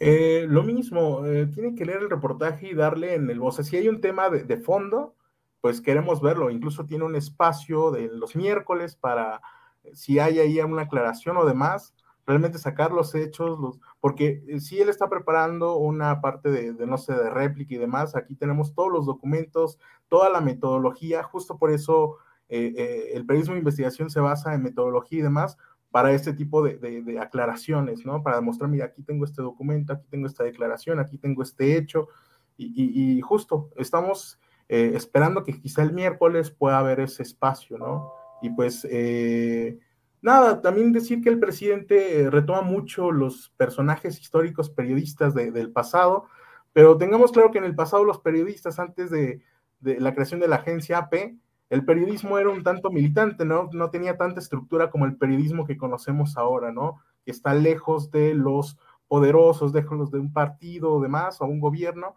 Eh, la estructura como, como, como se, el periodismo se ha formado, pues yo creo que no es como con la concepción que el presidente habla de muchos periodistas que, que apoyaron a, no sé, a Juárez, por ejemplo. Este, pues digo, e, era otra clase de personajes, otra clase de periodismo. El periodismo para mí como tal eh, fáctico y demás inicia con la creación de la agencia AP por ahí de, de 1946. Entonces, de ahí para acá, la evolución del periodismo es distinta a la concepción que tiene el presidente. Es lo único que diría más eh, desde mi opinión. Gracias, gracias, Sergio. Tania, para ir cerrando nuestra esta entrevista que ya va a cumplir media hora, eh, Tania, mmm, ¿qué aspecto delicado quedó fuera por cuestión de tiempo o por alguna otra circunstancia? ¿Qué quedó fuera y qué puede seguir en esta investigación? Pues bueno, la verdad es que la investigación todavía puede seguir. Ahí está todo lo que tiene que ver con esta empresa que encontramos, cuya sede pues está ya en Albania, Nueva York, y bueno, su oficina principal en Wilmington, Delaware. Como ya mencionábamos, no conocemos quiénes son los integrantes, eh, vaya, los socios de esta empresa. Ahí habría que hacer un mayor trabajo, si es que es posible dar con estos nombres. Y por supuesto que va a seguir la investigación. ¿Qué elementos quedaron fuera? Híjole, la verdad es que no me atrevería a señalarlos porque no quiero generar, eh, eh, vaya, que se haga y que, que, dijimos, que no tenemos. Entonces, mira, con lo que tenemos sustento está en este trabajo que publicamos ayer por la tarde, Julio. Bien, Tania. Sergio Rincón, eh, ¿qué queda? ¿Qué agregamos? ¿Qué reflexionamos ya en esta parte final de esta entrevista, Sergio? Pues qué bueno que se hable de sembrando vida, ¿no? Este, que estos temas estén llegando, que realmente los cuestionamientos sobre la tala de árboles, si realmente los, los pobres son los mayores beneficiarios del programa, creo que ese, ese tipo de, cartas estamos dejando en la mesa y que estos temas comiencen a tocarse entre amigos, entre eh, contrarios, entre lo que sea, es muy sano, es muy sano para, para, para la sociedad mexicana. Por aquí insistan, insisten y casi cierro con esta pregunta, Tania. ¿Algún tipo de militancia partidista, política, grupal tienes, Tania? No, no, no, yo no milito en ningún partido, no estoy a favor de ningún partido y bueno, además soy periodista independiente y, pues para nada estoy a favor de, de nadie. Yo los critico igual, al parejo, pues a todos. Gracias, Tania. Eh, Sergio Rincón, ¿tú alguna militancia política, partidista, grupal? Para nada, de hecho muchos de mis reportajes vienen sobre sembrando vidas, sobre el lobbying del glifosato que está dentro de, Palacio Nacional, este, diversos reportajes que incluso he estado en tu espacio, Julio, siempre hemos estado aquí al pie del cañón haciendo nuestro trabajo, pues porque eso es lo que hacemos, sabemos hacer. Bien, pues eh, les agradezco mucho a los dos que están hoy en pues en el remolino de la crítica, de la información, la polémica, y finalmente allí está el, el testimonio periodístico sujeto a la validación o la invalidación, la confirmación o el desmentido, y ya veremos qué es lo que va sucediendo. Por lo pronto, Tania, muchas gracias por esta oportunidad de platicar con ustedes. Un gusto, Julio. Gracias. Sergio, muchas gracias, y buenas tardes. Buenas tardes. Gracias. a todos. Hasta luego, muchas gracias. Bueno, pues mucho, mucha, mucha información. Em, creo que en media hora hemos podido entrar a los detalles de todo lo que implica este reportaje. Hay muchos comentarios, muchos que están por aquí. Les agradezco a todos el interés, los señalamientos. Ya vi que hay algunos que están promoviendo que dejen de seguir este espacio por estarle dando eh, oportunidad de expresarse a los periodistas autores de este reportaje otra persona me dijo, este, pues a ver ahora quién te va a donar eh, para tus programitas. Bueno, eh, pues ahí estaremos. Otro insiste y pone mucho, eh, bueno, de todo hay. Julio es un buen periodista, reportaje Patito, Operación Berlín, sé honesto, no te quemes. lo voy diciendo porque van muy rápido todos. Julio es de quién les dio la beca, eh, o sea, va muy rápido el, el, chat y no alcanzo a leer, no alcanzo a leer realmente. Eh, ahí van, bueno, pues, eh, pues, ¿qué les digo? Estamos aquí justamente para hacer periodismo y seguimos avanzando. Y bueno, en este lunes 29 de noviembre, y siendo las 2 con 30 minutos, las 2 de la tarde y media, permítame pasar con don Jesús Escobar, que ya lo veo ahí. Jesús Escobar, director de Noticias de la Octava, y permítame hacer una pequeña eh, discreción, un pequeño comentario. Alguien a quien tengo un profundo afecto y respeto profesional. Lo conocí en Radio Centro, continuamos en la octava y no tengo para él sino un gran reconocimiento por su profesionalismo, su capacidad y su y además un avance notable que ha tenido Jesús Escobar, a quien saludo con gusto. Jesús, buenas tardes. ¿Qué tal, mi querido Julio? Te mando un fuerte, fuerte abrazo para ti. Tú sabes mi admiración, mi respeto que, que te profeso en todas las extensiones.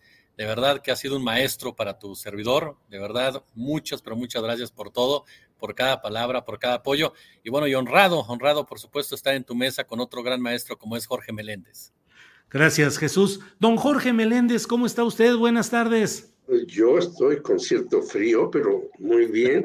Aquí resguardado, la casita ya salga. Este, a, a, pesar de que ya salió el solecito y nos está calentando un poco, pero bien. Aunque creo que está más caliente, no el sol, sino la actividad periodística por todos lados. Gracias, un abrazo a Jesús, a ti y a la audiencia. Gracias, Jorge. Jesús Escobar, eh, ¿cómo ves el tema del reportaje que han publicado varios medios y que ha generado pues una reacción crítica dura del presidente de la República hacia el periodismo de Carmen Aristegui y de la revista Proceso? ¿Qué piensas al respecto, Jesús? Fíjate que el día de, ayer tuvimos la oportunidad de verlo, Julio, Jorge, amigos de la, de la audiencia. La verdad es que a mí me parece un reportaje interesante, un reportaje, por supuesto, documentado. Conozco desde hace mucho tiempo el trabajo de Tania, de, Sergio, y me parece un reportaje que más allá de descalificarlo, el gobierno federal haría bien en investigar las causas, el origen del mismo, profundizar precisamente en lo que se está denunciando. Carmen Aristegui hoy por la mañana decía una frase ya para concluir su programa con la cual me identifico, que nos expliquen si existe o no existe algún tipo de relación eh, con los hijos del presidente, si hay algún tipo de conflicto de, de interés. A mí me parece que el presidente de la República se está equivocando nuevamente al meter a todos en la misma, en la misma canasta. Me parece que el presidente tendría, como bien lo dijo Carmen, serenarse un poco, eh, indagar lo que está pasando, leer precisamente el, el, reportaje, no llevarse solamente por lo que le dijeron o le comentaron, y de esa manera tener realmente un escenario completo, un panorama completo de lo que ahí se está se está denunciando, se está comentando. Muchas veces, mi querido Julio Jorge, se ha, se ha dicho, el periodismo de investigación, en lugar de ser visto como enemigo por parte de los gobernantes, tendría que empezar a verse como un aliado, un aliado para corregir lo que se está haciendo mal, para corregir los errores que, que seguramente cometen muchos de los colaboradores, porque aun y cuando en la cuarta transformación nos digan que son diferentes, no faltarán personajes que sean exactamente igual que otros. Entonces, aquí lo importante es que el presidente de la República vaya, cheque bien ese reportaje, lo revise, por supuesto, y entonces sí, si tienen otros datos, si tienen otros números, si tienen otra realidad, que la presente, que argumenten, que debatan, con este tipo de, herramientas, pero no que se descalifique a priori. Para mí es un error muy grave el que comete Andrés Manuel López Obrador en ese sentido, y sobre todo cuando hace referencia al periodismo de, Carmen Aristegui, Julio, eh, cuando habla de que Carmen era paladín de la, de justicia y que él mejor se guardó su, comentario, me parece que ahí el presidente de la República escala en una diferencia verbal que ya anteriormente había existido pero insisto, me parece que es una descalificación a priori que no le hace nada bien a ninguna de las dos partes y que lo más inteligente, lo más prudente sería conocer a fondo el trabajo de Tania y de Sergio y posteriormente ya con argumentos, si es que los tiene, entonces sí dar una, un posicionamiento, pero no, no caer en una descalificación de esta naturaleza, que ojo, eh,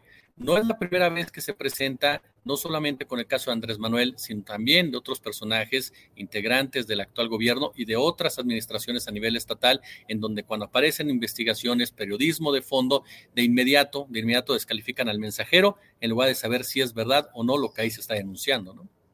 Gracias, Jesús. Jorge Meléndez, ¿qué opinas de este tema que, como tú dices, está calientito en estos momentos? Jorge. Pues yo creo que el señor López Obrador está abriendo más frentes de los que puede sostener. Y abre dos frentes que a mí me parece que me parece insólito que los abra. Él dice, eh, Carmen Aristegui me entrevistaba cada seis meses, no sé qué. Bueno, hay que leer también el trabajo de Carmen Aristegui y de muchos otros. Al rato, a lo mejor hasta otros periódicos que son muy cercanos al presidente pueden recibir este tipo de ataques, yo diría, más que de explicaciones diferentes. Me parece que el proceso puede tener eh, muchos errores, fallas y demás. Por cierto, yo le envié eh, a una persona eh, proceso digital que no tiene él posibilidades incluso de suscribirse ni de comprarlo. Y me contestó, yo ya no leo esa revista del cuñado de Borolas, o sea, referencia a Juan Ignacio Zavala. Yo creo que si Juan Ignacio Zavala está casada con la hija de Julio Scherer, es eh, la decisión de los dos, pero de ahí sacar como conclusión que la revista se ha vuelto, que en este número reciente trae varios eh, artículos y reportajes que no son del agrado del observador, pero decir que el proceso ya se derechizó o está del lado de, de Juan Ignacio Zavala o no tiene la atención de antes, pues me parece también un gravísimo error.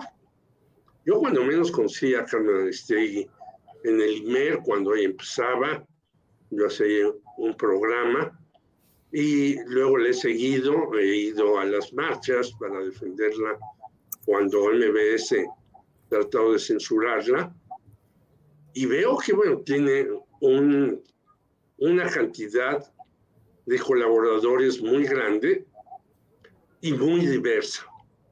Uno podría decir, bueno, pues hay algunos que a mí no me gustan, correcto, pero eso no quiere decir que los que están ahí no traten de fundamentar sus puntos de vista.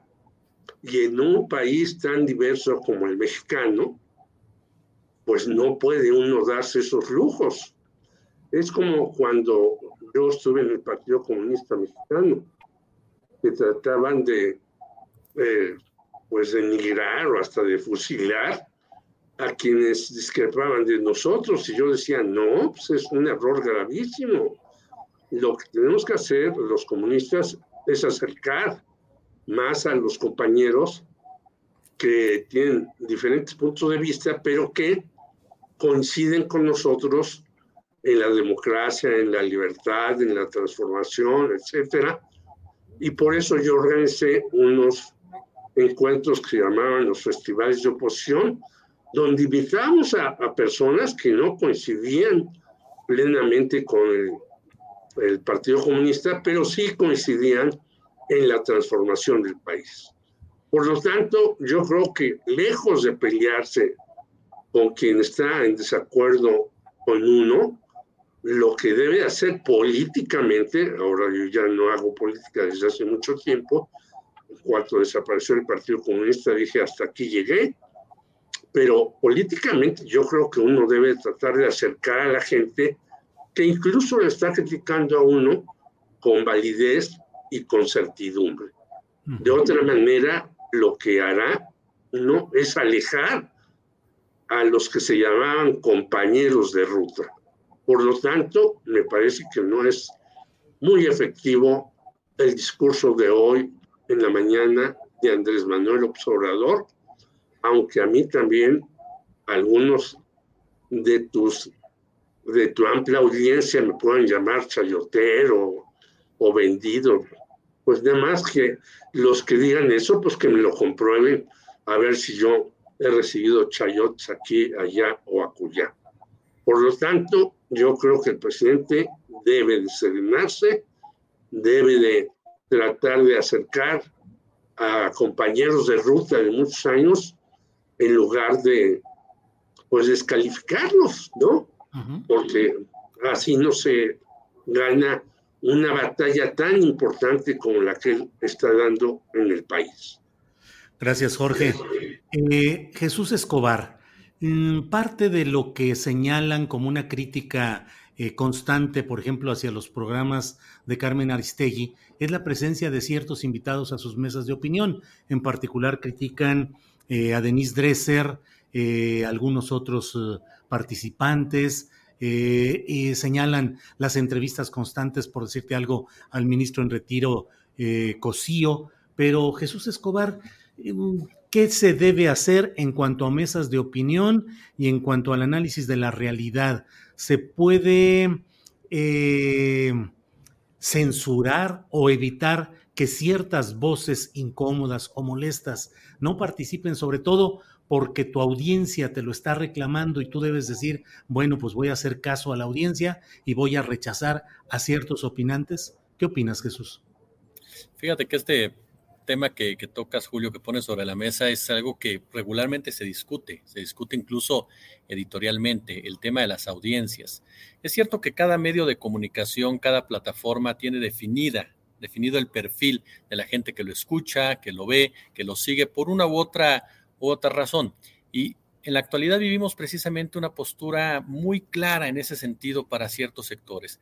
Es decir, hay grupos que efectivamente no quieren ningún tipo de crítica a la cuarta transformación, que consideran que estas críticas están totalmente fuera de lugar o que tienen una agenda. Y en parte es cierto, no podemos negar que hay medios de comunicación que claro que tienen una agenda en contra del gobierno de Andrés Manuel López Obrador, no de ahora, desde hace mucho tiempo, que incluso impidieron que llegara al poder en dos ocasiones eh, diferentes y que hay periodistas o comunicadores como queramos eh, mencionarlos, que por supuesto que se fijan de repente en cuestiones bastante superficiales o absurdas solamente para pegarle al presidente de la República, que si trae los zapatos mal boleados, que si está mal peinado, que si ya utilizó una palabra que no debería, que si no habla bien el, el inglés. Pero aquí el punto es ir más allá y tener la capacidad de aceptar cuando la crítica está bien sustentada, cuando el comentario está bien equilibrado y sobre todo un factor que no puede, no puede pasarse de lado, eh, mi querido Julio, entender que el periodismo no puede responder solamente al interés de las audiencias. El periodismo es ir a fondo y cuestionar a quien se tenga que cuestionar sin importar el color del partido político, sin importar quién esté en el, en el poder. Esa es la responsabilidad del periodismo. Esa es la responsabilidad precisamente de aquellos que se dedican a dicha, a dicha actividad, que buscan llegar a la verdad. No se, no se va la hora que, como llegó Andrés Manuel López Obrador, eh, haya un sector de la población que considere que no se debe de criticar para nada es a ese sector de la población al que siempre hay que pedirle también que exista esa, esa mesura que exista la mesura para entender, para saber si lo que está haciendo el presidente de la República es correcto o no es correcto. A mí me parece que el punto aquí clave es que como periodistas no puedes eh, cerrarle la puerta a ningún tipo de, expresión, fuera de los discursos de odio, por supuesto. Me parece que si hay puntos de vista diferentes, puntos de vista eh, discordantes, siempre enriquecen. E incluso es cierto, en las mesas de Carmen Aristegui te encuentras personajes que han lanzado fuertes críticas.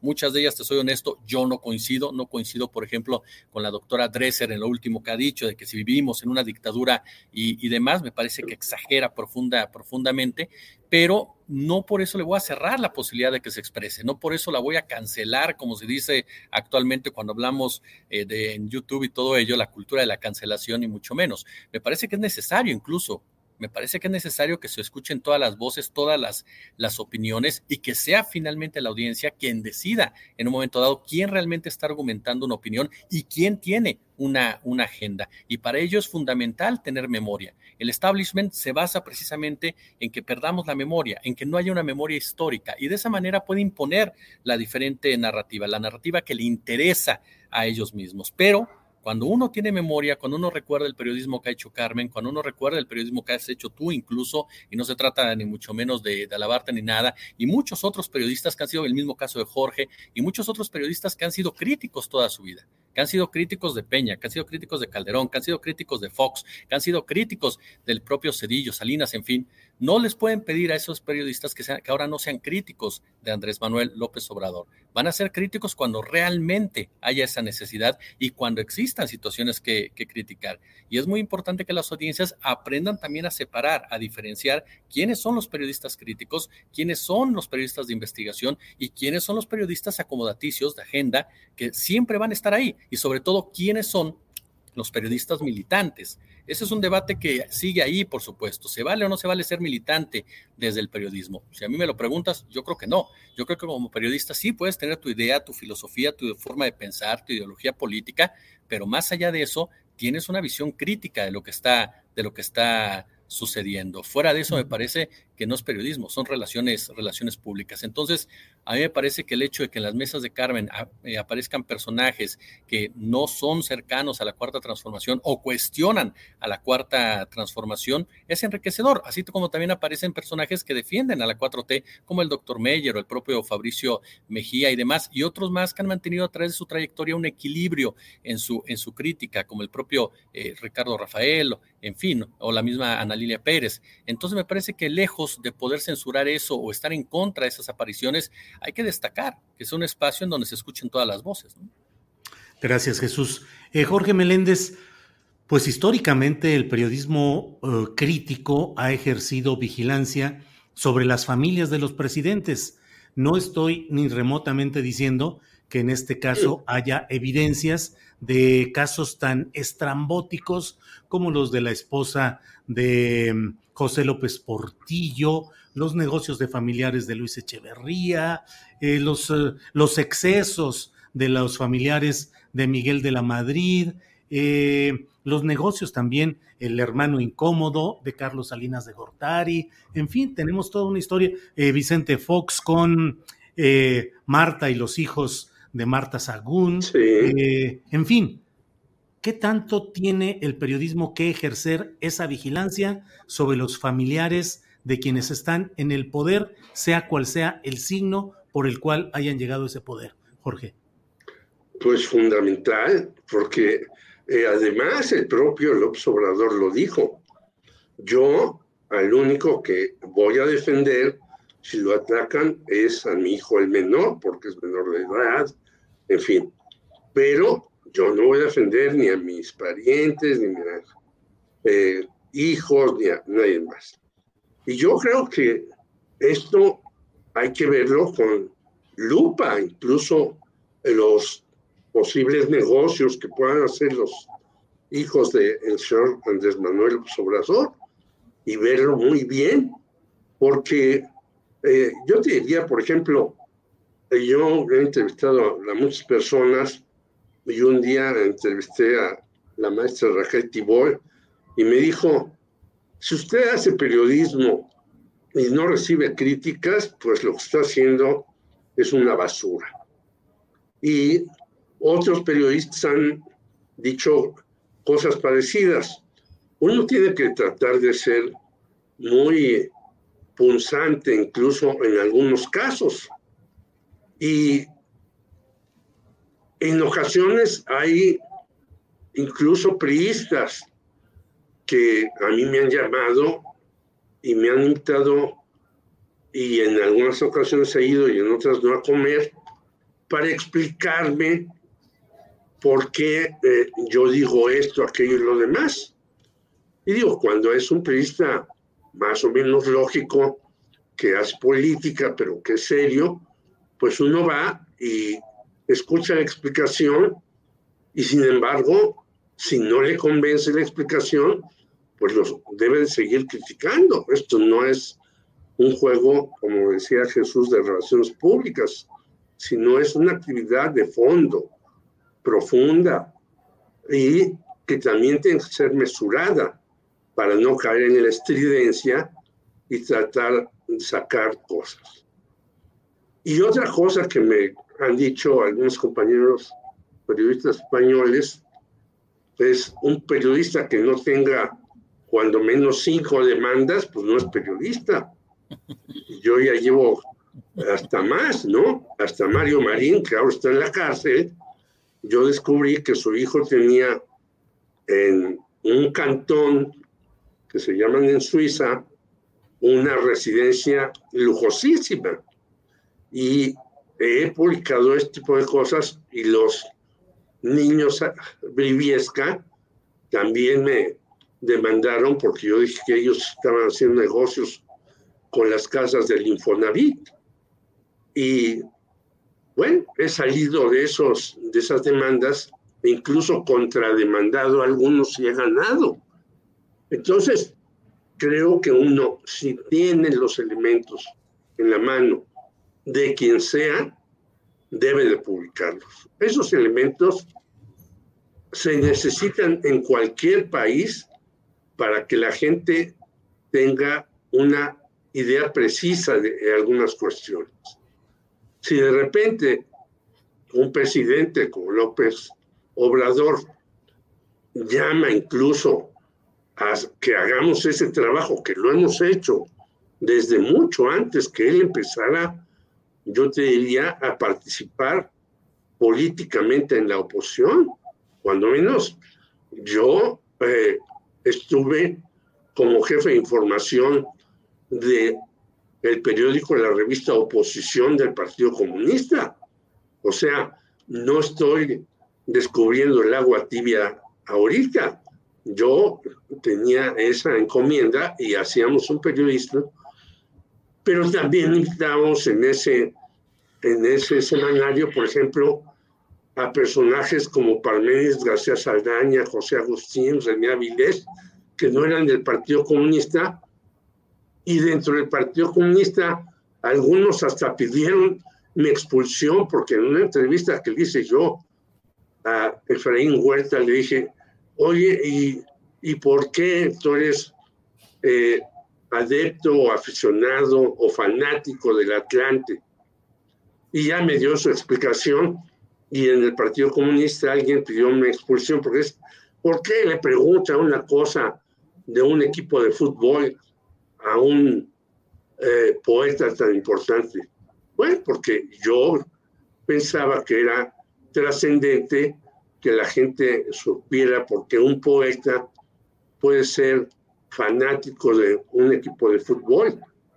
Y dentro del propio partido, algunos se atrevieron a pedir mi expulsión. Es decir, uno a veces hace un trabajo con la idea de documentar algo y resulta que puede ser hasta una cosa terrible. Yo creo que los compañeros que hicieron este reportaje, yo no lo he terminado de leer, si está totalmente sustentado, tienen mi apoyo, mi agradecimiento porque nos abren las puertas de cosas que luego están cerradas y que deben de ser conocidas por todo el mundo. Creo que ese es el periodismo que hay que hacer siempre, aunque milite uno en un partido o aunque no milite en ningún partido, como es mi caso ahora. Gracias, Jorge Meléndez. Eh, Jesús Escobar, pues esta, hay un, hubo un chorro de, de material para la plática, para el análisis. El tiempo se nos va, muchos temas quedan pendientes, pero ¿cómo viste la inauguración de la FIL con un discurso de Raúl Padilla, que entre otras cosas dijo, aquí somos voces, lectores, no hocicones? Pleitos eh, en la FIL, ¿cómo ves ese tema, Jesús? Caray, mi querido Julio, la universidad que tiene, ¿qué te gusta? La UDG por lo menos 30 años, 30 años bajo el control, que lo, perdón que lo define así y lo califique, de un cacique, como es el señor Raúl Padilla López, ex rector, que ahora efectivamente se enfrenta incluso con el gobernador de Jalisco, con Enrique Alfaro, que tampoco es un personaje muy, muy destacable ni muy defendible, pero me parece que, que, nos muestra este Raúl Padilla López lo que está viviendo esta, esta casa de estudios. Hablamos de un problema que ya va más allá simple, de la simple política, eh, mi querido Julio, más allá del escándalo público. Lo vimos el fin de semana con enfrentamientos verbales entre los seguidores de Padilla López y del propio Enrique, Enrique Alfaro, pero nos topamos con que la UDG ya tiene un problema serio en materia de investigación, en materia de administración, en materia de cátedra, y de esto no son responsables ni los alumnos, por supuesto, ni el profesorado, e incluso me atrevería a decirte que ni siquiera los mismos integrantes eh, administrativos. Aquí hablamos de un grupo de poder que encabeza este ex rector que carece totalmente de legitimidad eh, democrática, tanto al interior de la universidad como al exterior, en donde la sociedad civil pues simplemente no se ve, no se ve reconocida. Si hacemos un balance general, eh, lo que se muestra es una crisis, una crisis generalizada, eh, Jorge, tanto en los procesos, insisto, de enseñanza-aprendizaje como en las labores de investigación, y no menos importante en su forma de,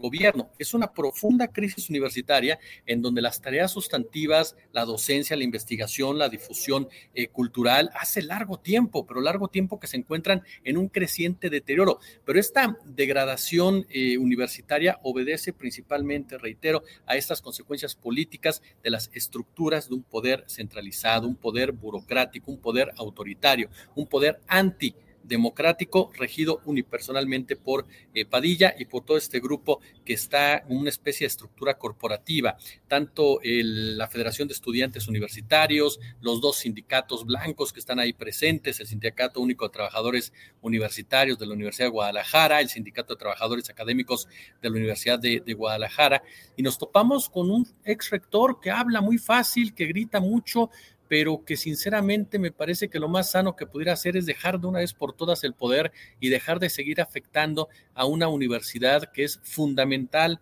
para la vida educativa de una de las ciudades, uno de los estados en Jalisco más importantes que tiene este país. Ahora inmerso, insisto, en una diferencia política con otro personaje sumamente cuestionable como es Enrique Alfaro y la FIL que tendría que ser motivo de una discusión literaria, intelectual, eh, escuchando voces críticas, escuchando, por supuesto, Em, explicaciones, análisis que nos llevaran a mejorar en todos los sentidos, de repente entra también en esta, en esta politiquería en donde dice nosotros no somos, no somos hocicones, ni mucho menos, caray, uno esperaría incluso un poquito más de nivel al referirse a las personas con las cuales no piensas igual o no, o no tienes la misma visión de las, de las cosas. Hoy estaba pendiente de lo que se estaba dando a conocer en la fila en cuanto a algunos que se han estado expresando y pues no, no caería en, esta, en este término, esta en este calificativo de hocicones, pero sí nos hemos topado ya con algunos personajes que caray, ¿no? O sea, que también están promoviendo una postura prácticamente de dictadura en contra del gobierno, de autoritarismo total por parte del gobierno,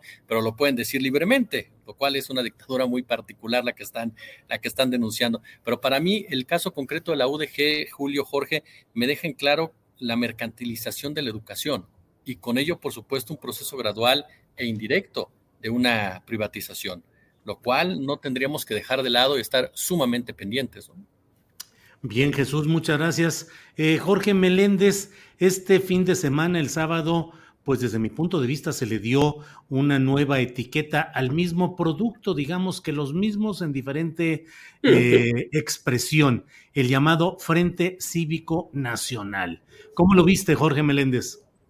Eh, primero quiero decirte que me llegó un manifiesto de la tendencia democrática universitaria en donde dicen que el señor Raúl Padilla López no tiene legitimidad democrática al interior y al exterior, que la investigación y la academia están en crisis, que ya tiene 32 años ahí, que el autoritarismo y la antidemocracia rigen todas estas cuestiones, aparte de las que ya dijo Jesús, que no las voy a repetir, y llaman a totalmente eh, democratizar la universidad. Hay que recordar que por ahí hubo un rector que supuestamente se suicidó y nunca un señor diseño porque estaba en desacuerdo con el señor Padilla López.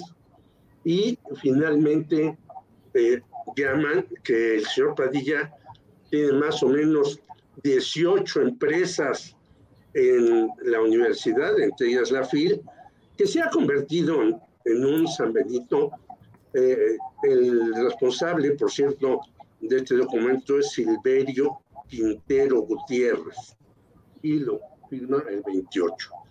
Que se ha convertido en la FIL, yo fui hace dos o tres años en un San Benito de criticar por todo y para todo a López Obrador. Lo mismo con Vargas Llosa que con Enrique Krause y con y finalmente, lo que tú me dices de este nuevo frente es algo parecido a lo de la FIL.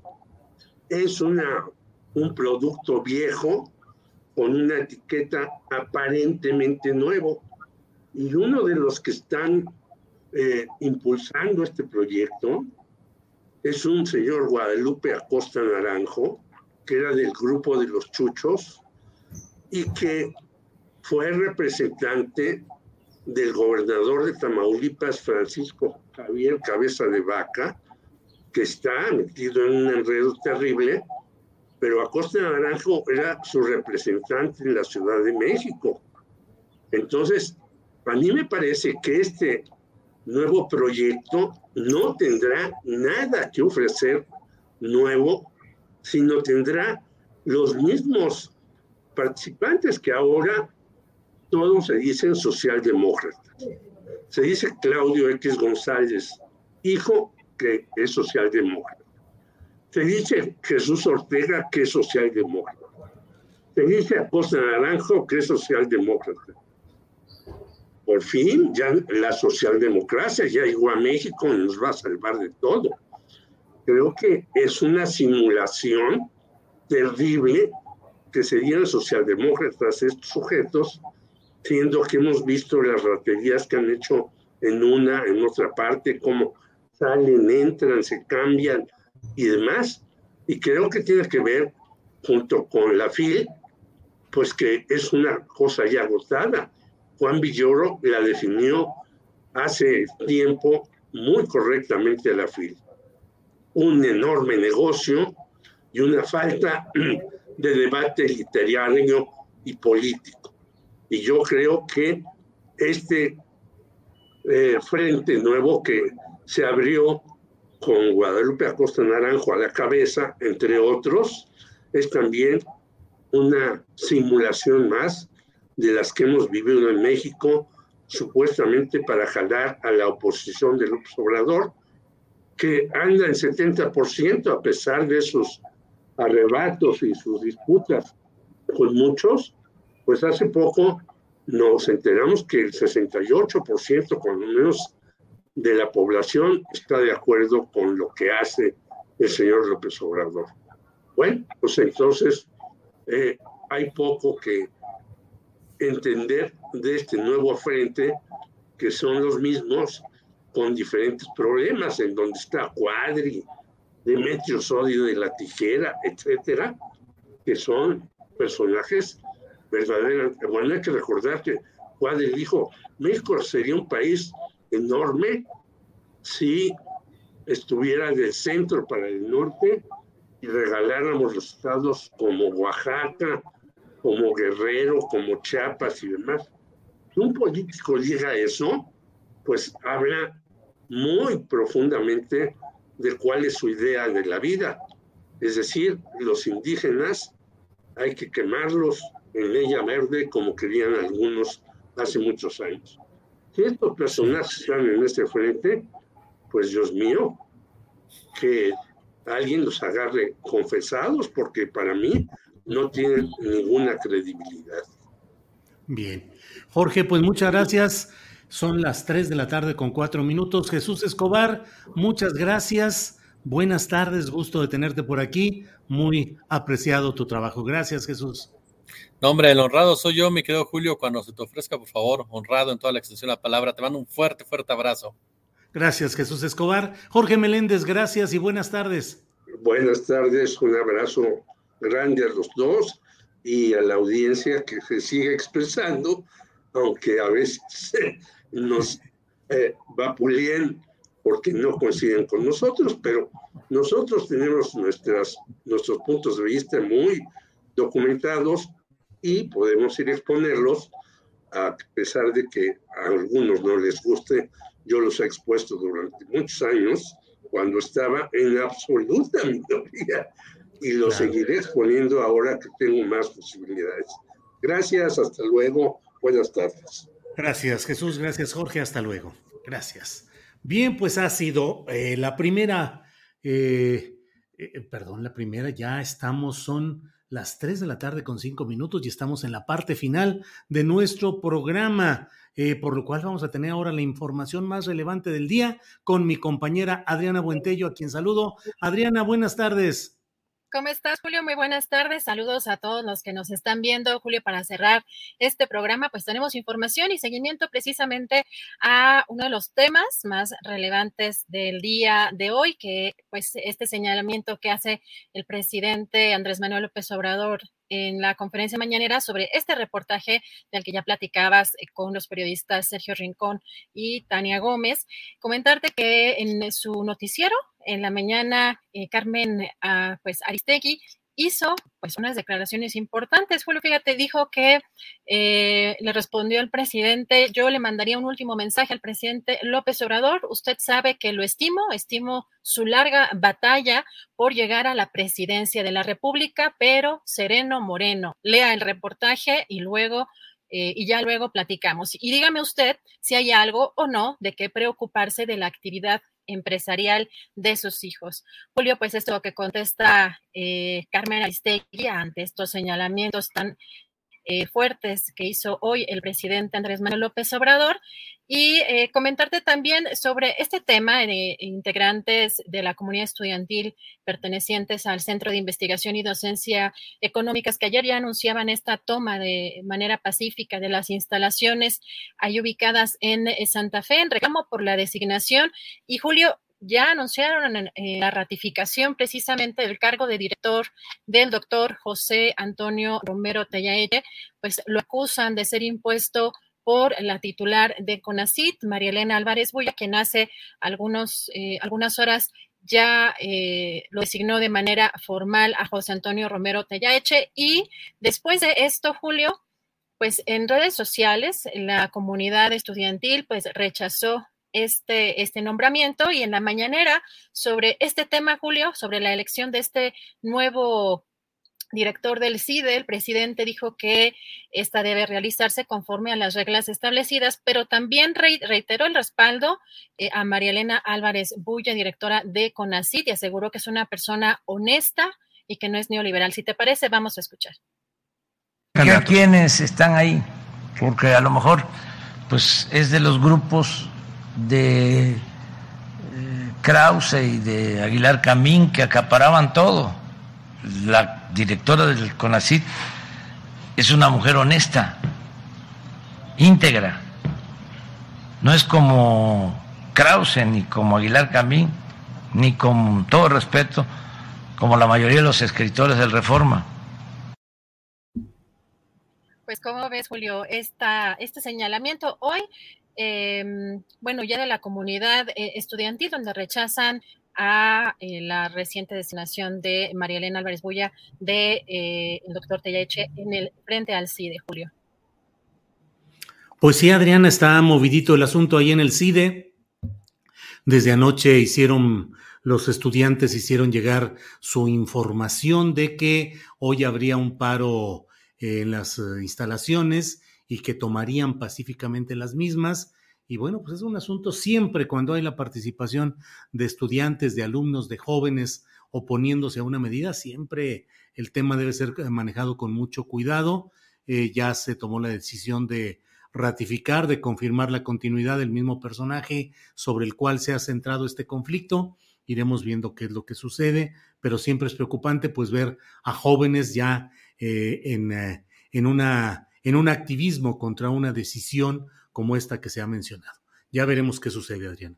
Así es, Julio. Y bueno, las declaraciones de Álvarez Bulla frente a estas inquietudes, ella declaró que pues, son propias de cualquier eh, cambio y que cuentan con el compromiso de esa dirección general, así lo dijo Álvarez Bulla sobre este tema, Julio. Y, pasamos eh, a este tema también de esta variante Omicron, la Organización Mundial de la Salud advirtió que esta variante Omicron del virus de COVID-19 tiene un riesgo global de propagación alto y destacó la posibilidad de futuras oleadas de COVID-19 que podrían tener graves consecuencias dependiendo de una serie de factores. Esto eh, porque puede causar las palabras eh, cierta, digamos, cierta alarma. Esto es eh, de un reporte que emitió ayer domingo la Organización Mundial de la Salud.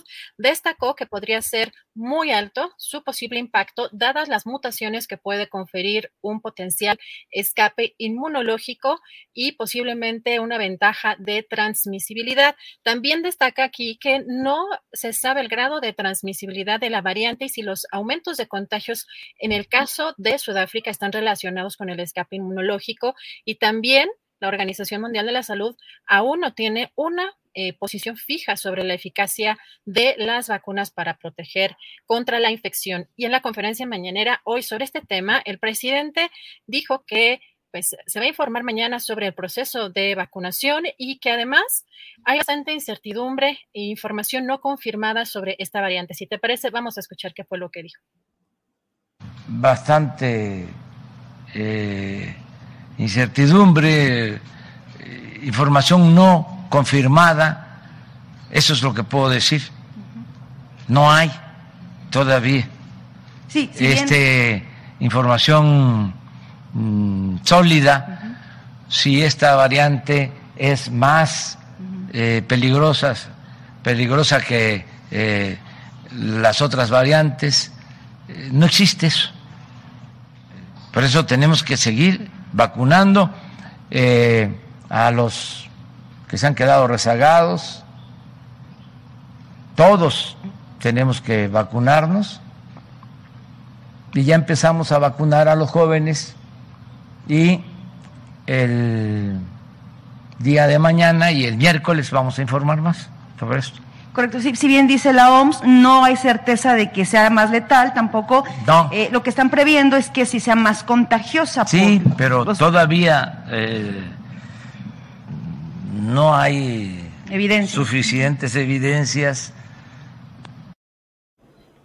Julio, y además comentarte que hoy la conferencia mañanera se hizo desde Oaxaca y eh, pues algo llamó la atención, por lo menos me llamó la atención, Julio, el gobernador Oaxaca, Alejandro Murat, señaló que la visita del presidente Andrés Manuel López Obrador a la entidad trae felicidad y resultados. Si te parece, vemos cómo lo dijo el gobernador. Pues las oaxaqueñas y los oaxaqueños siempre nos entusiasmamos de sus visitas, si no me equivoco, la número 27 en Oaxaca. Pero ¿por qué nos entusiasmamos?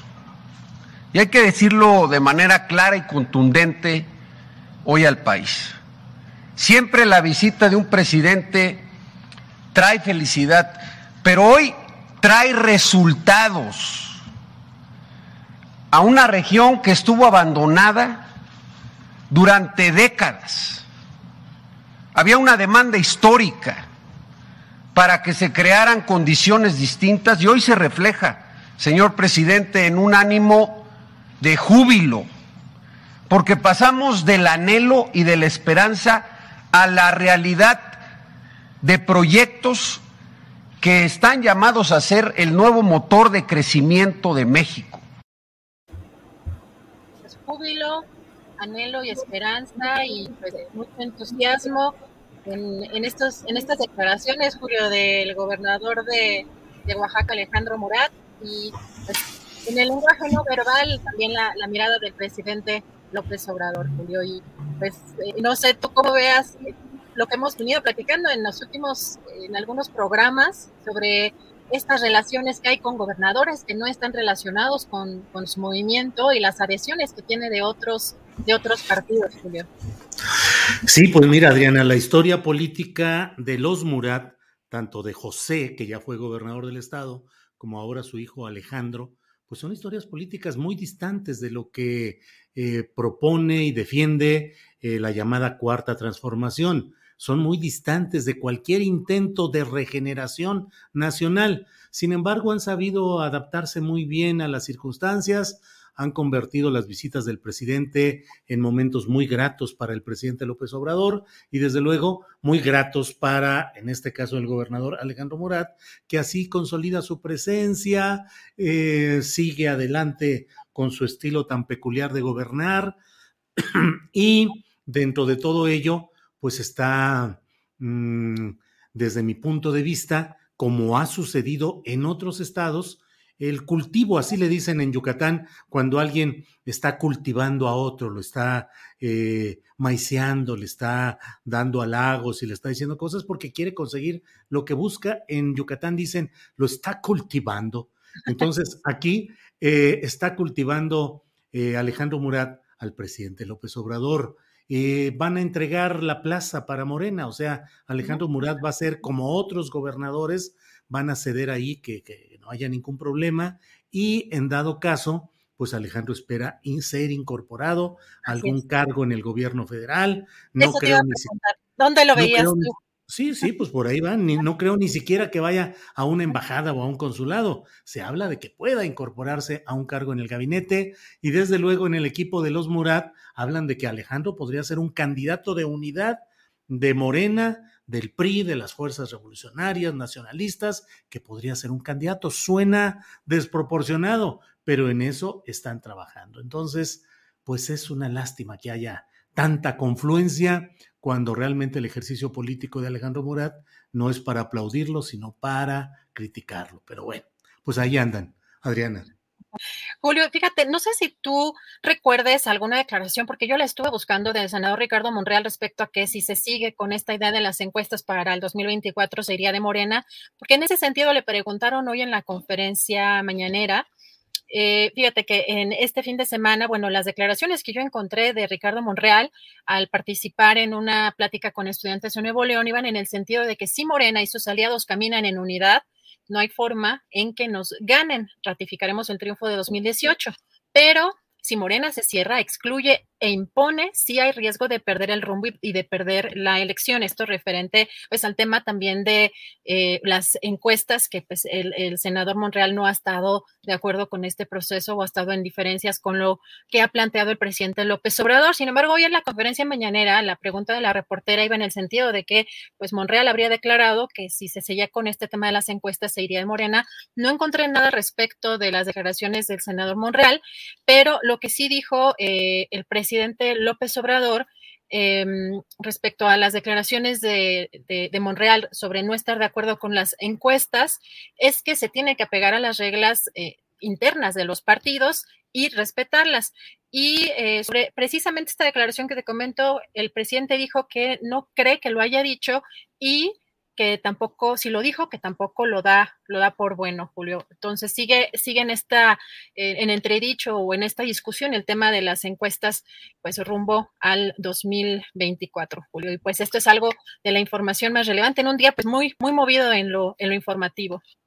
Así es, Adriana, ha estado bien movidito, pero la verdad es que has organizado un programa muy completo y hemos tenido las entrevistas, los enfoques, las participaciones más relevantes sobre los temas del día y del fin de semana, pero particularmente hoy, lunes 29 de noviembre, estuvo movidito con la mañanera Adriana, que ha generado reacciones por todos lados y que hay pues mucho enojo en ciertos segmentos, eh, equilibrio en otros, agresión también desde otro de los flancos en fin, pues en esos tiempos andamos, Adriana. ¿A ti cómo te ha ido con esa, en esa materia?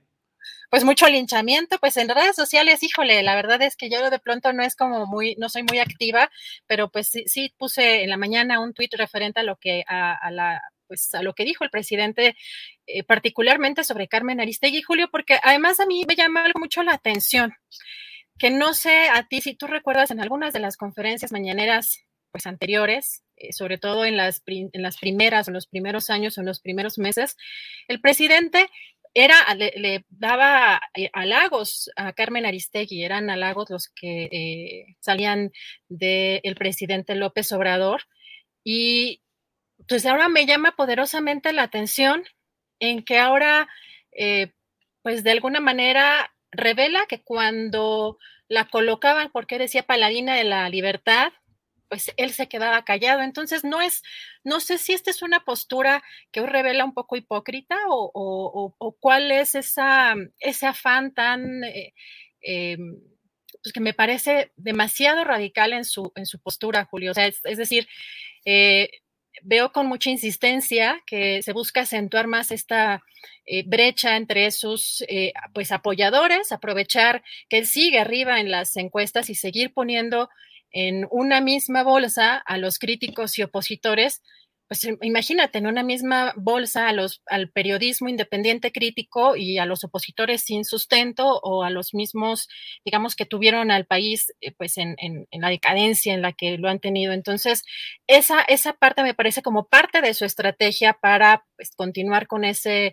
apoyo o esa, eh, digamos, o ese, ese margen de maniobra, de gobernabilidad para él, pero sí debe quedar claro que el periodismo que acompaña a un gobierno, a un presidente, pues es propaganda, no es periodismo. Incluso el periodismo militante, yo creo, no sé tú, Julio, que el periodismo militante debe acompañar una causa y no a políticos y a funcionarios. Y muchas veces hemos visto que además en este proyecto de la cuarta transformación, dentro de las propias bases del partido, pues han habido muchas diferencias y han pasado por encima de muchos militantes, prefiriendo perfiles pues corruptos y perfiles de, de, la, pues, de la misma política corrupta de antes. Entonces, eh, creo que eh, no está permitiendo eh, o desincentiva la crítica, Julio, de, de sus seguidores. desde las conferencias mañaneras, la, posiciona en una en un nivel muy facilón, ¿no? De los que no apoyan al pueblo, o sea, a mí, al presidente y los conservadores, o los conservadores son los corruptos, ¿no? Eh, de pronto pues llama mucho la atención que siempre se está en esta postura de férrea, fanática, para defender sin muchos argumentos y que hay mucha repetición de lo que dice el propio presidente de, la República y descalifica pues eh, todo lo que sea, eh, pues cualquier crítica. No sé, igual yo sé que ni siquiera quiero llamar al porque ya me han de estar dando calabazazos por ahí, pero, pero sí me parece que, que, no sabemos todavía distinguir qué es el periodismo y si la gente se informa solamente a través de la conferencia mañanera, pues me parece que es algo también muy crítico, es la, la otra parte completamente, porque yo lo que ponía en las redes, Julio, es que pues la política, los gobiernos, pues los, eh, los llevan eh, función, digo, personas, seres humanos que tienen virtudes y también tienen efectos. Entonces, por supuesto que se cometen errores y que eso, pues se tiene que encargar el periodismo de hacer esta, este análisis, de poner la lupa sobre ciertos temas y por supuesto que desde el periodismo, pues hay muchas cosas que criticar y creo que por eso también llegó el presidente Andrés Manuel López Obrador pues al 2018. Pues en el tema de Carmen Aristegui, Julio, pues ella, esto de que no hace un periodismo para el pueblo me parece una vil mentira, que me disculpen, pero todo lo que ella ha revelado con el paso de los años, no sé si te acuerdas, por ejemplo, el caso de Cuauhtémoc Gutiérrez de la Torre, no sé si te acuerdas, por ejemplo, el tema de fueron los federales de el reportaje que no pudo salir por el Universal de Laura Castellanos también. Bueno, no voy a mencionar los detalles por, por a lo mejor temas muy delicados, pero el tema también de, de por ejemplo, la Casa Blanca de, de, Enrique Peña Nieto, que metió en declive a Peña Nieto. Eh, también José Manuel Mireles, ¿te acuerdas cómo ella fue la pues le dio un eco mucho más grande a lo que estaba sucediendo con las autodefensas en Michoacán. Entonces, sí me parece mucho dolo con, con pues el que hace el presidente con, pues, con estos señalamientos. Pues sí, no leas el chat, ya lo hice yo en parte. Así es que ya eh, prívate de ver los comentarios positivos que los hay, eh, elogiando tu punto de vista, acompañándote y algunos otros que están en contra. Así es que, mira, eh, sigamos adelante con el ejercicio periodístico. Yo siempre leo lo que aquí viene sin mayor problema, pero bueno, es complicado. Yo cerraría todo hoy, que es un día muy complicado de discusión de toma de definiciones también, diciendo algo. Creo que lo que se debe investigar es saber cómo, si es que se ha dado, y por qué razones, si es que se ha dado, una evolución patrimonial muy positiva de familiares del presidente López Obrador. No hay mayor discusión. Es decir, cuando a Marta Sagún le criticaron la evolución patrimonial desmesurada de sus hijos, ella dijo, pues es que son muy buenos empresarios, es que saben hacer negocios, es que son muy inteligentes. Ah, caray, pues sí, nada más que el único momento en el cual hubo esa enorme evolución patrimonial fue cuando sus papás estaban en el poder en el cual sobran quienes quieren hacer favores a esos hijos, hablo de la familia Fox Sagún en aquel tiempo, para tener negocios, relaciones y mil cosas. O sea, simplemente es ver cuál es la evolución patrimonial que se ha tenido en este lapso. Si hoy los hijos de López Obrador están en la misma circunstancia económica o parecida, con una evolución eh, aceptable, entendible, de cuando inició este sexenio, pues bueno, sin problema.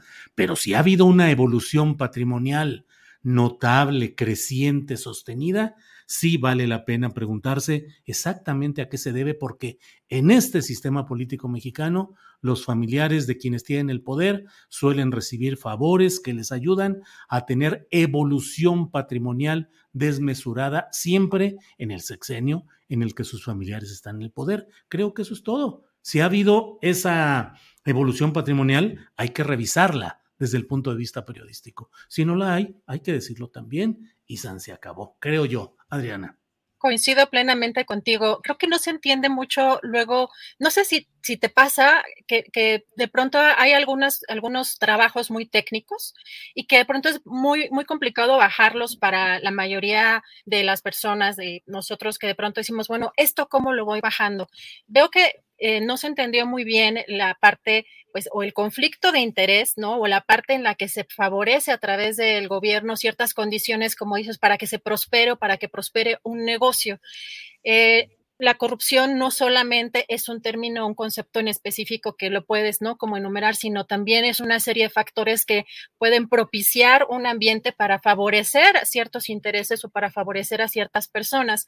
Creo que también yo lo, lo que haría, Julio, también es criticar, digamos, la parte en la que debemos tener mayor comunicación los diferentes tipos de periodismo para los que hacen la parte documental técnica, poder explicar de mejor manera ¿no? Ciertas, ciertos temas que pueden ser muy complejos para la mayoría de la gente, que a lo mejor no estamos o en lo legal o en lo, o en ciertas partes muy documentales, ¿no? Y, y que pues, quizá estamos tan metidos en nuestro trabajo día a día que no nos damos cuenta que pues el nuestro trabajo debe de ser para la gente y que deben de, de, de tener o de, debemos tener como el mismo lenguaje o una mejor comunicación. Yo es lo único creo que o veo que nos hace falta como entre el periodismo de investigación y otras, otros géneros periodísticos, tener me mejor comunicación para poder eh, transmitir y analizar de mejor forma este tipo de trabajos que me parecen importantes y también decir eh, que claramente que en el periodismo y los periodistas también tenemos errores, por supuesto, y lo importante, sí. si se cometen errores, es decirlo,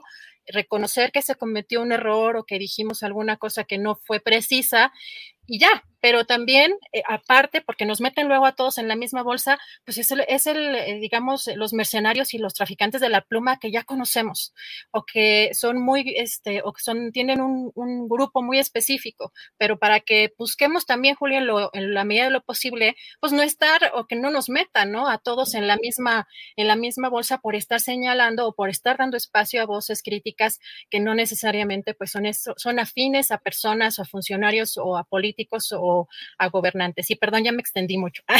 No, no, no, está bien, está bien. Es un tema, es un tema que requiere y que merece toda la discusión y forma parte del esquema de análisis que tenemos que practicar. O sea, pues adelante con todo. Pues Adriana, creo que hemos llegado al final, son las 3 de la tarde con 28 minutos.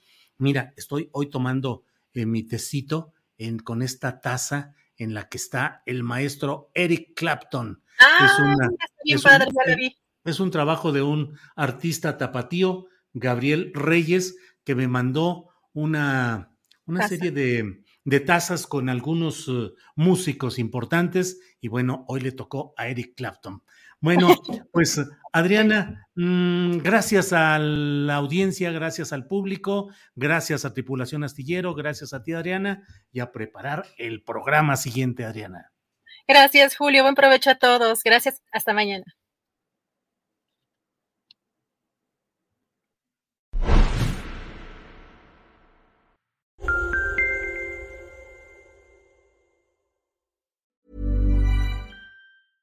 ¿No se merece tu familia lo mejor? Entonces, ¿por qué no los mejores huevos? Ahora, Egglands Best están disponibles en deliciosas opciones. Huevos clásicos, de gallina libre de jaula y orgánicos de Egglands, que ofrecen un sabor más delicioso y fresco de granja que le encantará a tu familia. En comparación con los huevos ordinarios, Egglands Best contiene la mejor nutrición como 6 veces más vitamina D, 10 veces más vitamina E y el doble de omega 3 y B12. Solo Egglands Best. Mejor sabor, mejor nutrición, mejores huevos. Visita egglandsbest.com para más información. Para que te enteres del próximo noticiero, suscríbete y dale follow en Apple, Spotify, Amazon Music, Google o donde sea que escuches podcast. Te invitamos a visitar nuestra página julioastillero.com.